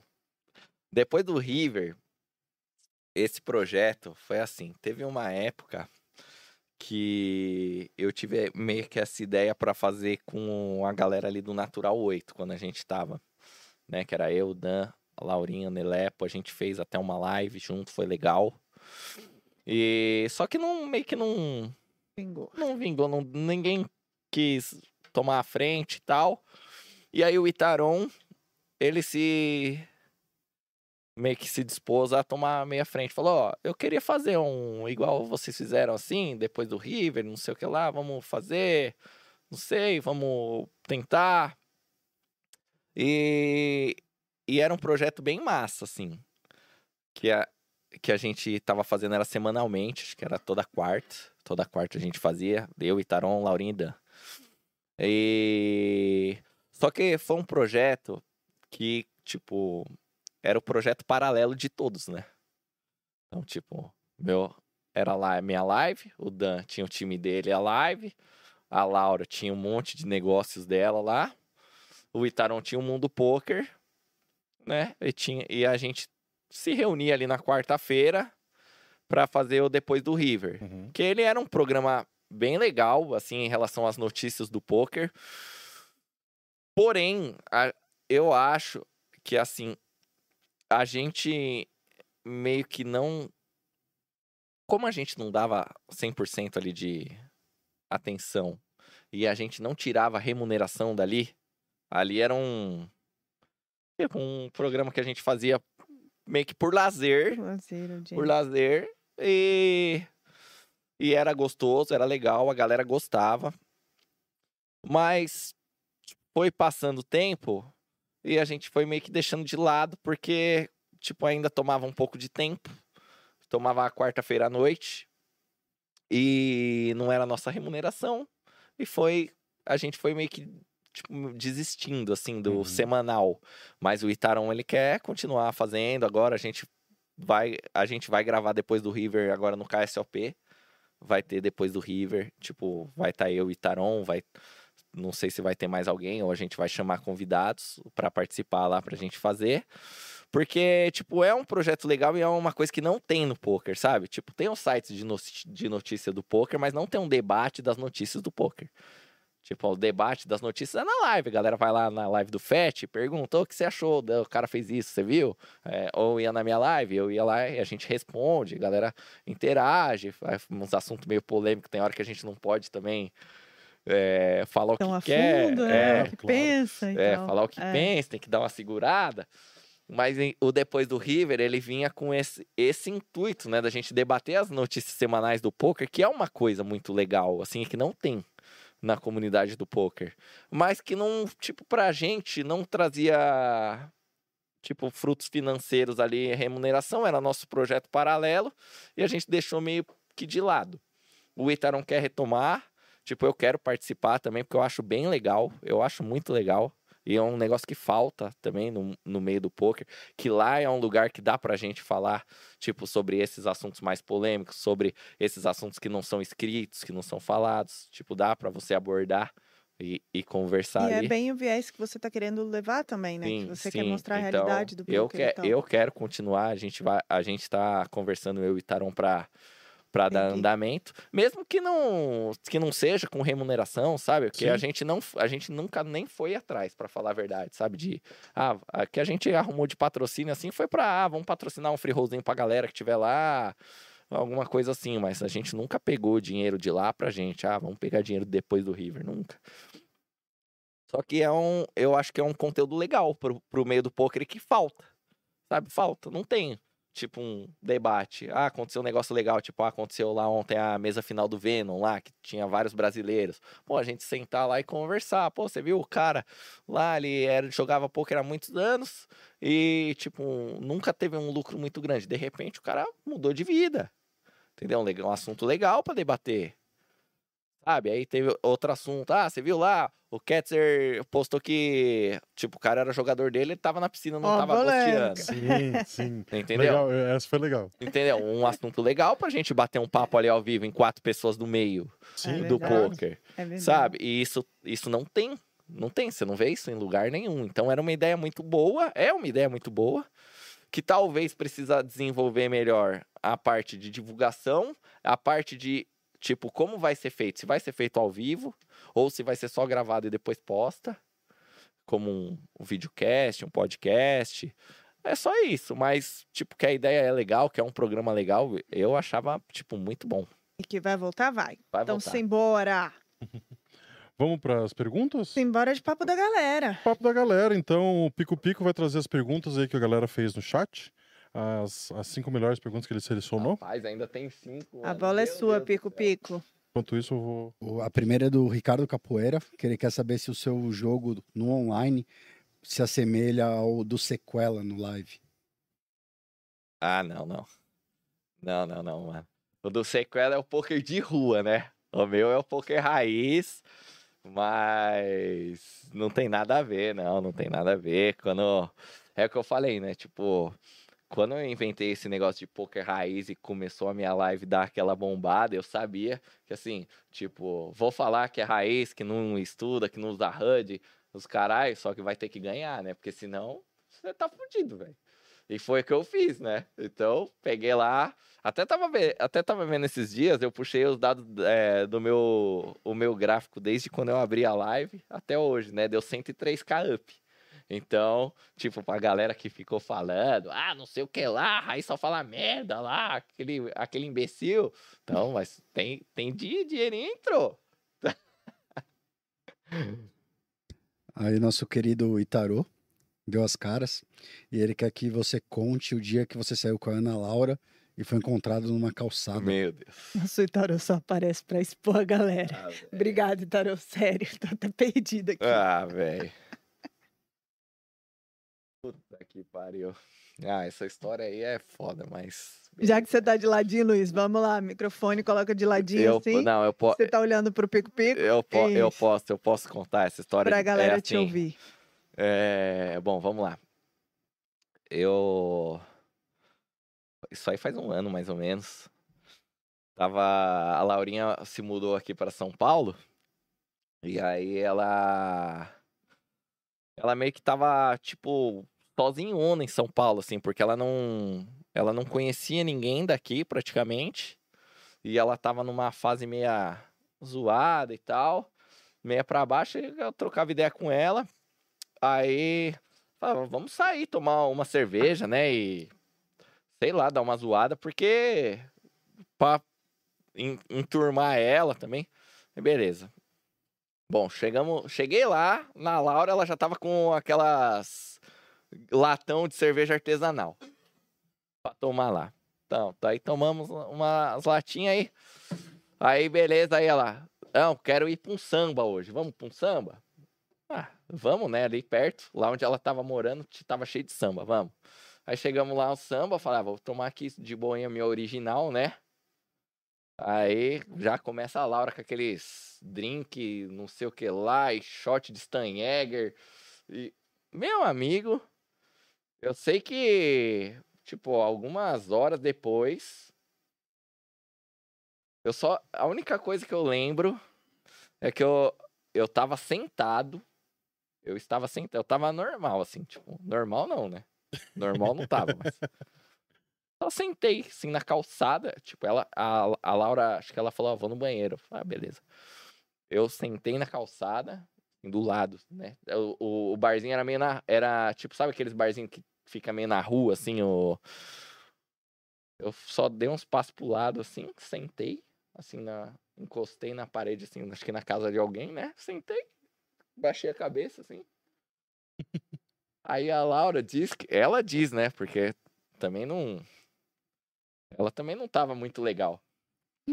Aí ela diz que ela perguntou pras pessoas: "Ô, cadê meu amigo? Que ele sumiu. Aí a moça falou: olha, tá ali, ó. E eu tava lá e ela, ô Raiz, ela foi lá, ô Raiz. Eu, tipo, aí eu olhei assim, Tem raiz aqui não. É que eu tô? E aí, e aí eu só, não foi Deus esse dia que, tipo, não aconteceu nada mais sério, mas ficou tudo bem, ficamos tudo, tudo em paz. Foi isso, viu, Itaron? Bandido. Muito boa, muito boa. Cara, tem muita, muita, muita pergunta sobre o que estava acontecendo com você, por onde você andava, se você foi preso, se você não foi.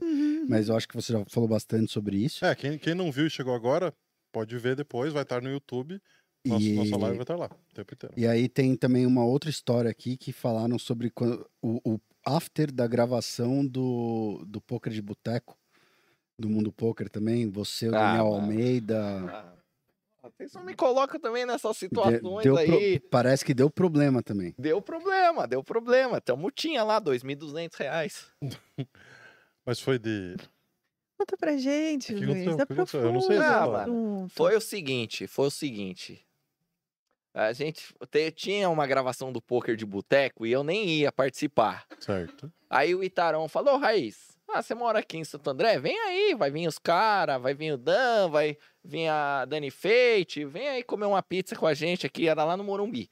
Vem comer uma pizza, né, tomar uma, e a galera fica gravando, fica lá batendo um papo. Ah, falei, é top, né, vou, tô em todas, né, que me chama eu tô. Aí fui, comemos uma pizza, tomamos uma lá, daí quando deu uma meia-noite, falei, vambora, né. E aí o Dan falou, amanhã eu vou lá na casa do Redão, acho que era o Redão, Redão em São Bernardo. Aí ele falou, é melhor eu dormir por lá e já vou direto amanhã. Eu falei, ah, São Bernardo, então vamos comigo, eu te deixo lá. Do lado. É do lado, né? Aí ele falou, ah, simbora então, né, Raiz? Ah, Mas tinha tomado umas, né? Mas não tava louco, tava normal, só que tinha tomado. Sim. Aí bota no Waze, né? Aí tem um lugar lá que tem o posto da polícia na Anchieta. Mas normal, já passei lá mais de 200 vezes e nunca tinha visto um- uma blitz lá. E aí tava lá no Waze, né? Polícia reportada à frente. Falei, ah, mano, é o posto da polícia. Não tem nada. Aí, chego, aí a hora que chegou lá, pff, fila um por um, um carro por um, né? Ah. Aí teve que Ai, fazer aquela paradinha, né? Lateral. Aí o cara falou, o cara falou, ó, você quer assoprar? Se der zero, você vai embora. Eu Falei, ah, mas não tem como dar zero. a chance. Eu não tá, mas aí, tipo, eu não tava alterado, tanto que ele nem pegou minha habilitação e Aham. sai lá na multa, né? Você não tem si- sinais de alteração, mas não não fez o bafômetro. E, o, e aí ele falou pro Dan, né? senhor, o senhor pode ir, Levar o carro. o senhor pode levar. E Dan fez assim, Não, não, não. Eu não, mas ele falou, mas tem que assoprar. Ele falou, tem. Aí ele falou, então. tô fora, tô fora. E aí depois chegou lá, né, a multinha. É, doeu, hein, essa multa. Nossa, essa é pesada. Essa Né? doeu. Mandou lá pro Teve que pagar pra tirar o carro não. também? Não, não. Bom, Não. menos mal. Alguém foi pegar o carro. Sim. Nossa, vocês ficaram esperando alguém chegar. Não, detalhe, detalhe. O Dan, ele foi parceiro. Por quê? Ele dividiu a multa. Ele foi parceiro. Caralho. Mas, porém, ele pegou um Uber e foi embora. é, Eu pago, mas não fico. mas tudo bem, tudo bem. Pagou a multa, já foi até demais. É né? o caráter, né? Não, aproveitei, a- aproveitei ainda que foi logo na forra dele lá do Mystery Bout lá de Vegas. Só falei, Rodan. Não me a pagou, parceria não me aí, pagou né? nenhuma janta, né? Aproveitar que você forrou, né, mano? Forrou, sei lá, uns 200k, meu Deus do céu. E largou lá. E pegando esse gancho, também teve muita gente falando que você é mão de vaca aqui, que você não, não paga nem estacionamento, que seu carro já foi guinchado no toda, H2. tudo história. Aparece Essas, é tudo. só essas histórias. Essa aí, quer essa história do estacionamento também? Eu acho que é, é- a pergunta é sobre isso, né? Essa história do estacionamento é o seguinte, eu sou econômico mesmo, não adianta, velho. Eu já contei aqui, quem, pra quem não viu no começo, assiste mais aí que eu já contei a história. Tipo, tem a parte lá, da, tem um trauma de infância do meu pai, que perdeu as coisas, enfim. Mas essa história do estacionamento foi o seguinte: o Doug Santos me convidou para a gente jantar lá no Barbacoa, lá em São Paulo. Aí eu- aí ele falou: Ah, vem aí, Raiz, não sei o que lá, me passou o endereço. Eu nunca nem tinha ido, né? Porque, Aham. tipo, esses restaurantes caros, eu não sou de frequentar. Eu não sou de frequentar restaurante muito caro. Era uma churrascaria lá em São Paulo. eu Falei, vamos, né? Simbora. Ainda pedi patrocínio pro Resort, ele patrocinou esse jantar. Aí, quando chegou lá na porta, tinha lá os. O cara bota o negocinho no carro, né? Só parando lá as Porsche, não sei o que lá, né? E eu ainda naquela época, acho que eu tava com Corsinha. Ainda, eu tava com Corsinha. Falei, mano, eu nem vou parar o carro aí, filho. Eu vou parar meu Corsa nesse estacionamento. Deve ser mó caro. Aí, ó, andei uns dois, três quarteirão pra frente, né? Não tenho problema com isso, não. Larguei o carro lá e bora jantar. Aí cheguei lá, cumprimentei o Doug e tal, jantamos. Aí na hora de ir embora, o Doug falou, Raiz, pede seu carro aí. aí eu falei, não, Doug, deixa o carro ali. Ele falou, mas por quê? Ah, deixar os carros aí que os caras cobram mó caro, mano. Deixar meu Corsa aí. Ele falou, não, é de graça. Era cortesia. Eu deixei o carro lá, mas é bom fazer digestão. É justo, é uma Fazer caminhadinha. digestão. É isso, gente. Pode ir pro próximo quadro. Qual que é o próximo quadro, então, Pico Pico? Fala pra gente. No próximo quadro, a gente tr- trouxe uma surpresa aí. Alguns momentos incríveis que você já passou. A gente tem o quem procura acha. Quem É. procura acha. Isso, porque assim, você é um cara bem low profile, né? No Instagram ali e É. tal. Não tem muita coisa pessoal, não tem muita É. coisa. Então, às vezes, a gente procura algumas fotos mais embaraçosas da Nossa, galera. Meu Deus do céu. O que a gente trouxe hoje foram os clipes mais assistidos da Twitch. Tá, Então, pra você dar uma reagida, coloca o fone agora, te pede. tá. Pra é, são os clipes mais assistidos, né, Pico Pico?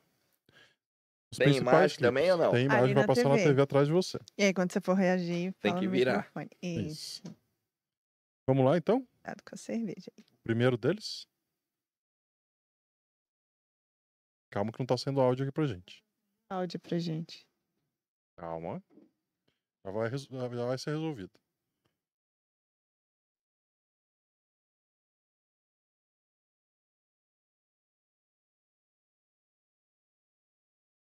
Probleminha técnico?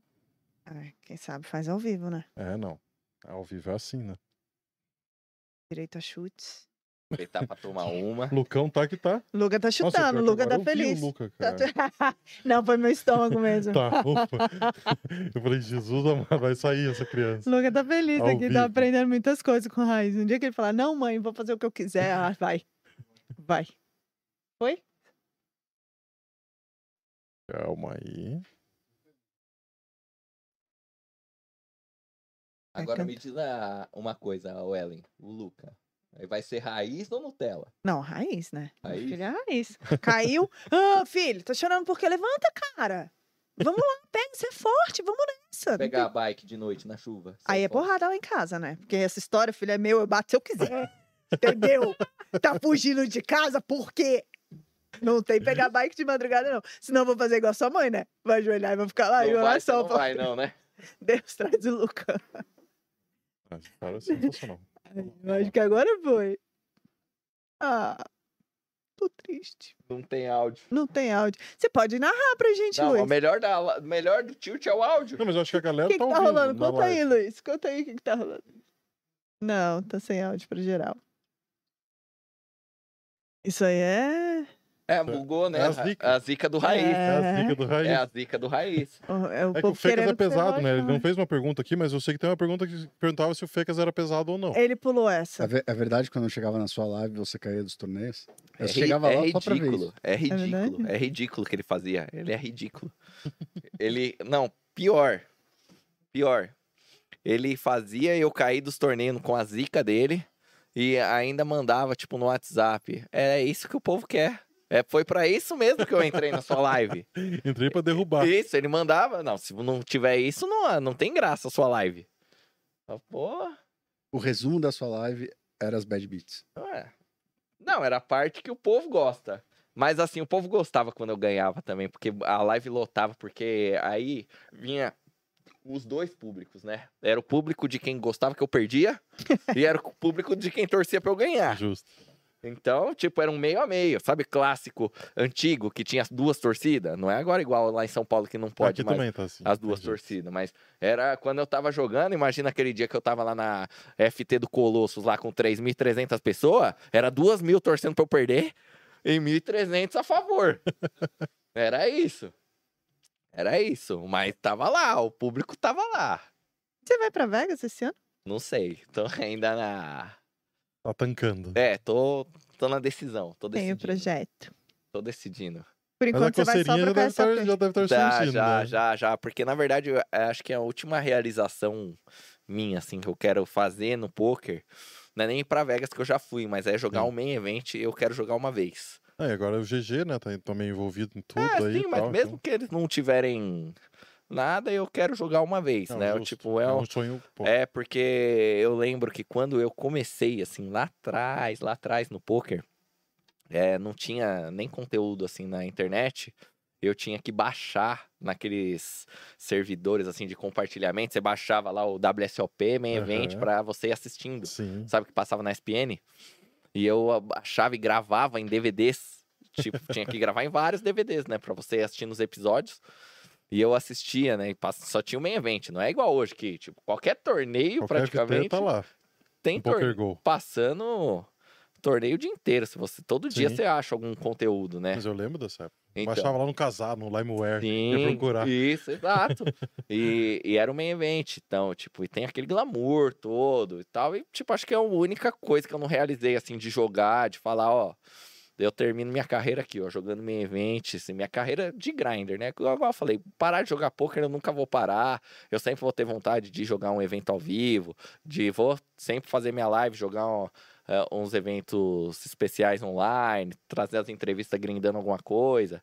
Mas, assim, de, tipo, falar minha carreira profissional é até aqui e, e eu preciso jogar uma vez o main event. Tipo Aham. isso. Então vamos seguir? Se der, deu. Se não der, vamos jantar, né, Luiz? Vai rolar? Então solta. Vai rolar o som? Isso. Aí. Aí sim. Vamos ver. A expectativa tá, tá alta, hein? Você interaja bem com esses vídeos, tá? Narra pra gente qualquer coisa. Pô, eu quero ir, quebrei o mouse. Não tem som. Ai, que tristeza. É. Não tem som, né? Imagem, A imagem, imagem tudo, viu? agora todo mundo quer o som disso, né? imagem tem. Ah, é muito tilt, né? É muito tiltado. Então vamos de momento HU. Vamos no momento HU, é. A Simbora. gente tentou, pelo menos, trazer os momentos. Deu pra ver ali, Ai. pelo menos, uma palhinha do que o Luiz. Se você não Aprontou? assistiu ainda, onde as pessoas encontram esse clipe, Luiz? Ah, pode entrar no YouTube lá, digitar Luiz F. Torres, que tem mais de 20 volumes de highlights. e aí Perfeito. pode mandar no Instagram da Luiz, eu vi isso, comente E sobre. detalhe, tem 22, acho, 23 highlights, e tem conteúdo pra fazer mais uns 20. Tudo assim. Sim, é que, eu- é que eu meio que dei uma parada, que eu tenho que fazer um por semana, tudo desse nível aí, pra... É, é assim, cada um tem umas 20 mãos, né? É, É, Luiz, é sócio bizarro. da Kabum. o rei do mouse e do teclado. Sustenta a Logitech. É isso aí. Vamos de momento HU, então. Momento HU, Luiz. Hum. É, a gente vai te falar uma, fala- uma palavra, uma frasezinha, e a primeira coisa que vier na tua cabeça responde. Meio Marília Gabriela. Lembra? Tá. Vamos começar. Tem que fazer Vamos uma voz. começar. É uma palavra só as respostas? É, Pode ser uma pode- frase, pode ser o uma que vier. frase, é. Mas não pode demorar, tipo, prolongando. Tá bom, tá. Não pode ser Itarão, brincadeira, Itarão, pelo amor de Deus. Vitorão, sordo. Então, querido, saudades. Então, vamos lá. Primeiro, uma bebida. Cerveja. Um filme. Filme. É... A Menina de Ouro. Belo filme. Palmeiras. Ah, é... Amor. Um projeto. Minha Twitch. Família. Minha base. Seguidores. Seguidores, deixa eu ver. Audiência, sua galera lá. É minha comunidade, deixa eu pensar que eu, uma palavra pra eu falar pra minha comunidade. Eles merecem, né? Pô, Sim, sim. Tipo. Ah, é como se fosse, tipo, uma segunda família minha. É, esporte. É minha vida. Adidas. Adidas é minha marca. Videogames. Game é o meu lazer. Suas filhas. É tudo. Uma viagem off-poker. Off poker. Pensar.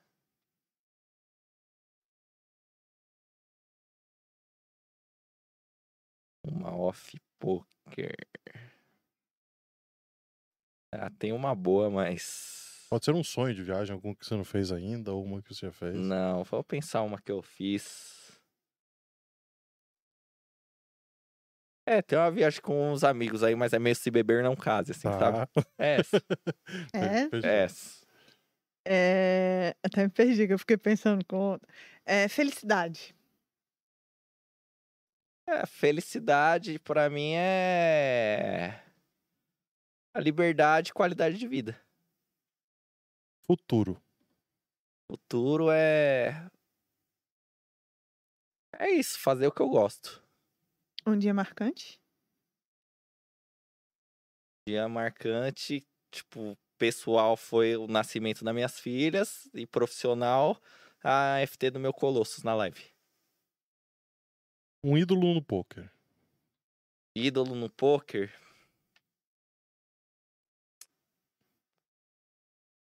Tipo, eu, eu sempre falei que eu não tenho ídolos no poker assim de. Tipo, tenho, tenho espelhos assim, tipo do. Inspiração, do talvez. inspiração do Lex pela live. Que eu, eu estudei um pouco, né, da live dele pra eu fazer a minha. Aham. Me ajudou. Tá Ótimo. E sei lá, eu go- gostava do. Tipo, um cara que eu meio que fiquei meio fã no poker foi o. Muito controverso, mas. O Daniel Coleman, quando ele deu uma patada aí no. no- Não na imprensa do poker, mas ele Aham. meio que pensava um pouco igual a eu Massa. em relação ao jogo, né? Então, Então, vamos lá. Um segredo, Luiz. Segredo? Vai deixar de ser segredo. Não É. tem Vai, segredo. Minha vai. vida é muito aberta, Ah. né? Eu Não tenho segredo. Justo. Amigos. Amigos, é. Tipo. Amigo pra mim é amigo mesmo, sabe? É parceiro, é. Tipo, os caras são. Te dão suporte, alicerce pras coisas, é isso. Massa. E um recado para a nova geração que tá chegando aí. Em relação a tudo, É, um recado o que recado que deixar mundo. escolher. não do poker, não. Pode ser pro poker para quem tá começando ou pode ser pra vida. Vai da fase que você tá. Que recado você deixaria hoje? Ah, o que eu deixaria pra nova geração é tipo. Pensem sempre na parte profissional de vocês, porém nunca esqueçam da parte social e da qualidade de vida de vocês. Estou falando tanto para para qualquer área e também muito para a galera do poker, tipo, se joguem para dentro do poker, mas não esqueçam do resto, sabe? É, não deixar a vida de lado, porque senão uma hora pode ser tarde, né? A hora que vocês virem que a vida não é só poker, pode não ser mais a hora certa. É isso aí, o trem passa. Irado, irado. Pô, cara, muito obrigado pela conversa. Foi muito massa. É, Agradecer também, obviamente, aos nossos patrocinadores, a galera que apoia o time. que foi? Lembrou de alguma coisa ou não? Não, tô, é- Eu achei que sou eu atrapalhando. É, então, muito obrigado pri- primeiramente ao Midas Team. É, o Midas Team está de, de inscrições abertas. Site www.midasteam.com.br. Então se inscreva lá se você quer iniciar sua caminhada dentro do poker. É, Segue a gente nas redes sociais também, arroba MidasPoketim. isso, No eu tinha esquecido dessa parte. E aí tem o YouTube, que é Midas Poketim também. E tem o TikTok. E a Twitch, Midas TV 01. Midas TV 01, a galera tá fazendo live lá quase todos os dias, terça, quarta e quinta, acho que tá rolando, né? Terça vai começar a partir de março. E por enquanto a gente tem de quarta a sexta. Quarta, sexta. É isso, acompanha a rede social, acompanha o Instagram que vocês vão saber de tudo. Vou falar dela, a nossa querida Midaswear. o nosso modelo aqui, como você pode ver. Pode ver que tem, tamanho- tem tamanhos grandes, Hoje né? ele tá sem boné. A gente pode contar que tem tamanhos grandes. Mas se você ainda não conhece a loja, acesse www.midaswear.store. Acesse, dá uma olhada, tem roupas confortáveis, moletom de poker, não poker. Às vezes você vai ver a coroinha lá, vai ligar o Midas. É da, do Midas Company, então faz parte de uma hold ali, mas tem outras coisas, tem Reg Life, enfim. Use sua coroa também, que isso não significa que você faz parte do Midas Team. Significa que a coroa é uma graça. Então, www.midaswear.store. Segue também o Instagram, que é o mesmo, midaswear.store. Tem TikTok, é a mesma coisa. E o que mais que tem? da Tem, tem, a- tem a- o, o, o cupom do Raiz, que tá Tem lá o cupom valendo do 15 Raiz que tá valendo essa manhã, quinzão, então tá aí. É, Ra- Luiz F. Torres. É, vamos mudar. Luiz Estão mudando meu nome mesmo? É, é, Já tão aí você falou que era Raiz, eu falei, tem Raiz no seu nome? tão mudando mesmo. Luiz F. Torres, 15% de desconto até amanhã. E para você que ainda não se inscreveu no canal do Papo de Coroa, se inscreve que semana que vem a gente vai começar a sortear algumas coisas. Eu acho. Estamos pensando nisso. Então já dá os seus subs lá e vem com nós. É isso. Temos espaço também para parcerias, para anunciar aqui no Papo de Coroa. É, o e-mail é papodecoroaoficial.gmail.com. Então, se você quiser fazer parte desse projeto que a gente está tocando, venha, entre em contato com a gente para a gente abrir possibilidades para vocês aqui. E por último, porém não menos importante, as nossas redes sociais. Ellen.nfreitas no Instagram e o Instagram também desse modelo maravilhoso que nós temos aqui, arroba Zug Moraes. Quer deixar o seu Instagram? Quero. Quem não segue lá o Raiz, segue Luiz F. Torres 14. Minha Twitch, Luiz F. Torres. A maioria da galera já sabe. Mas essa semana devo estar voltando aí trazer algum conteúdo pra live. Vou mudar um pouquinho o ritmo. Vou avisando vocês aos poucos. Acompanha os stories no Instagram, que eu deixo sempre os recados lá. Depois é, adianta falar, ah, eu não tenho Instagram, beleza? Vou telefonar pra casa do seguidor pra avisar, né? É, eu não tenho Instagram. Tá bom, então, porque eu vou fazer o quê? Né? Então é isso, tá? Galera, agradecer aqui o convite do pessoal aí do Papo de Coroa, né? Então me desculpar que eu falo demais, né? Passou até de três horas Perfeito. o, o podcast aqui. O, o homem fala, mas é isso. Tô acostumado a falar sozinho na minha live, né? Então imagina falando em três. Então é isso. Valeu, galera. Pela palestrinha, a gente agradece muito a tua Oh, participação. aí Foi sim, muito ó. legal. Muito cuidado, que é muito frágil. Não é pra quebrar, um Luiz. troféuzinho, nossa lembrancinha para todo Parece mundo um que participa. troféu, hein? É, muito obrigado Bonito. mesmo por, por ter aberto tudo aí, falado tudo que pensa mesmo e obrigado pela participação. É nóis. E espero que você tenha gostado também da experiência. O nosso próximo convidado, quer, quer você falar? do nosso Obrigada pela sua convidado hoje? presença, primeiro, né? Antes da Claro, gente encerrar. Muito obrigado, foi muito bom ter você aqui. Eu já te conhecia, mas você solto assim é bem melhor. É. E pra gente finalizar, semana que vem, na, na quinta-feira, dia 16 do 2, às 19h30 também, nós teremos o Lip Pive. Então já vai, já coloca a sinetinha lá, arroba Papo de Coroa oficial no YouTube e arroba Papo de Coroa na Twitch. Já deixa marcado, Lip Pive semana que vem aqui. É isso, Zugão? Sete e meia, a gente espera que vocês então na próxima quinta.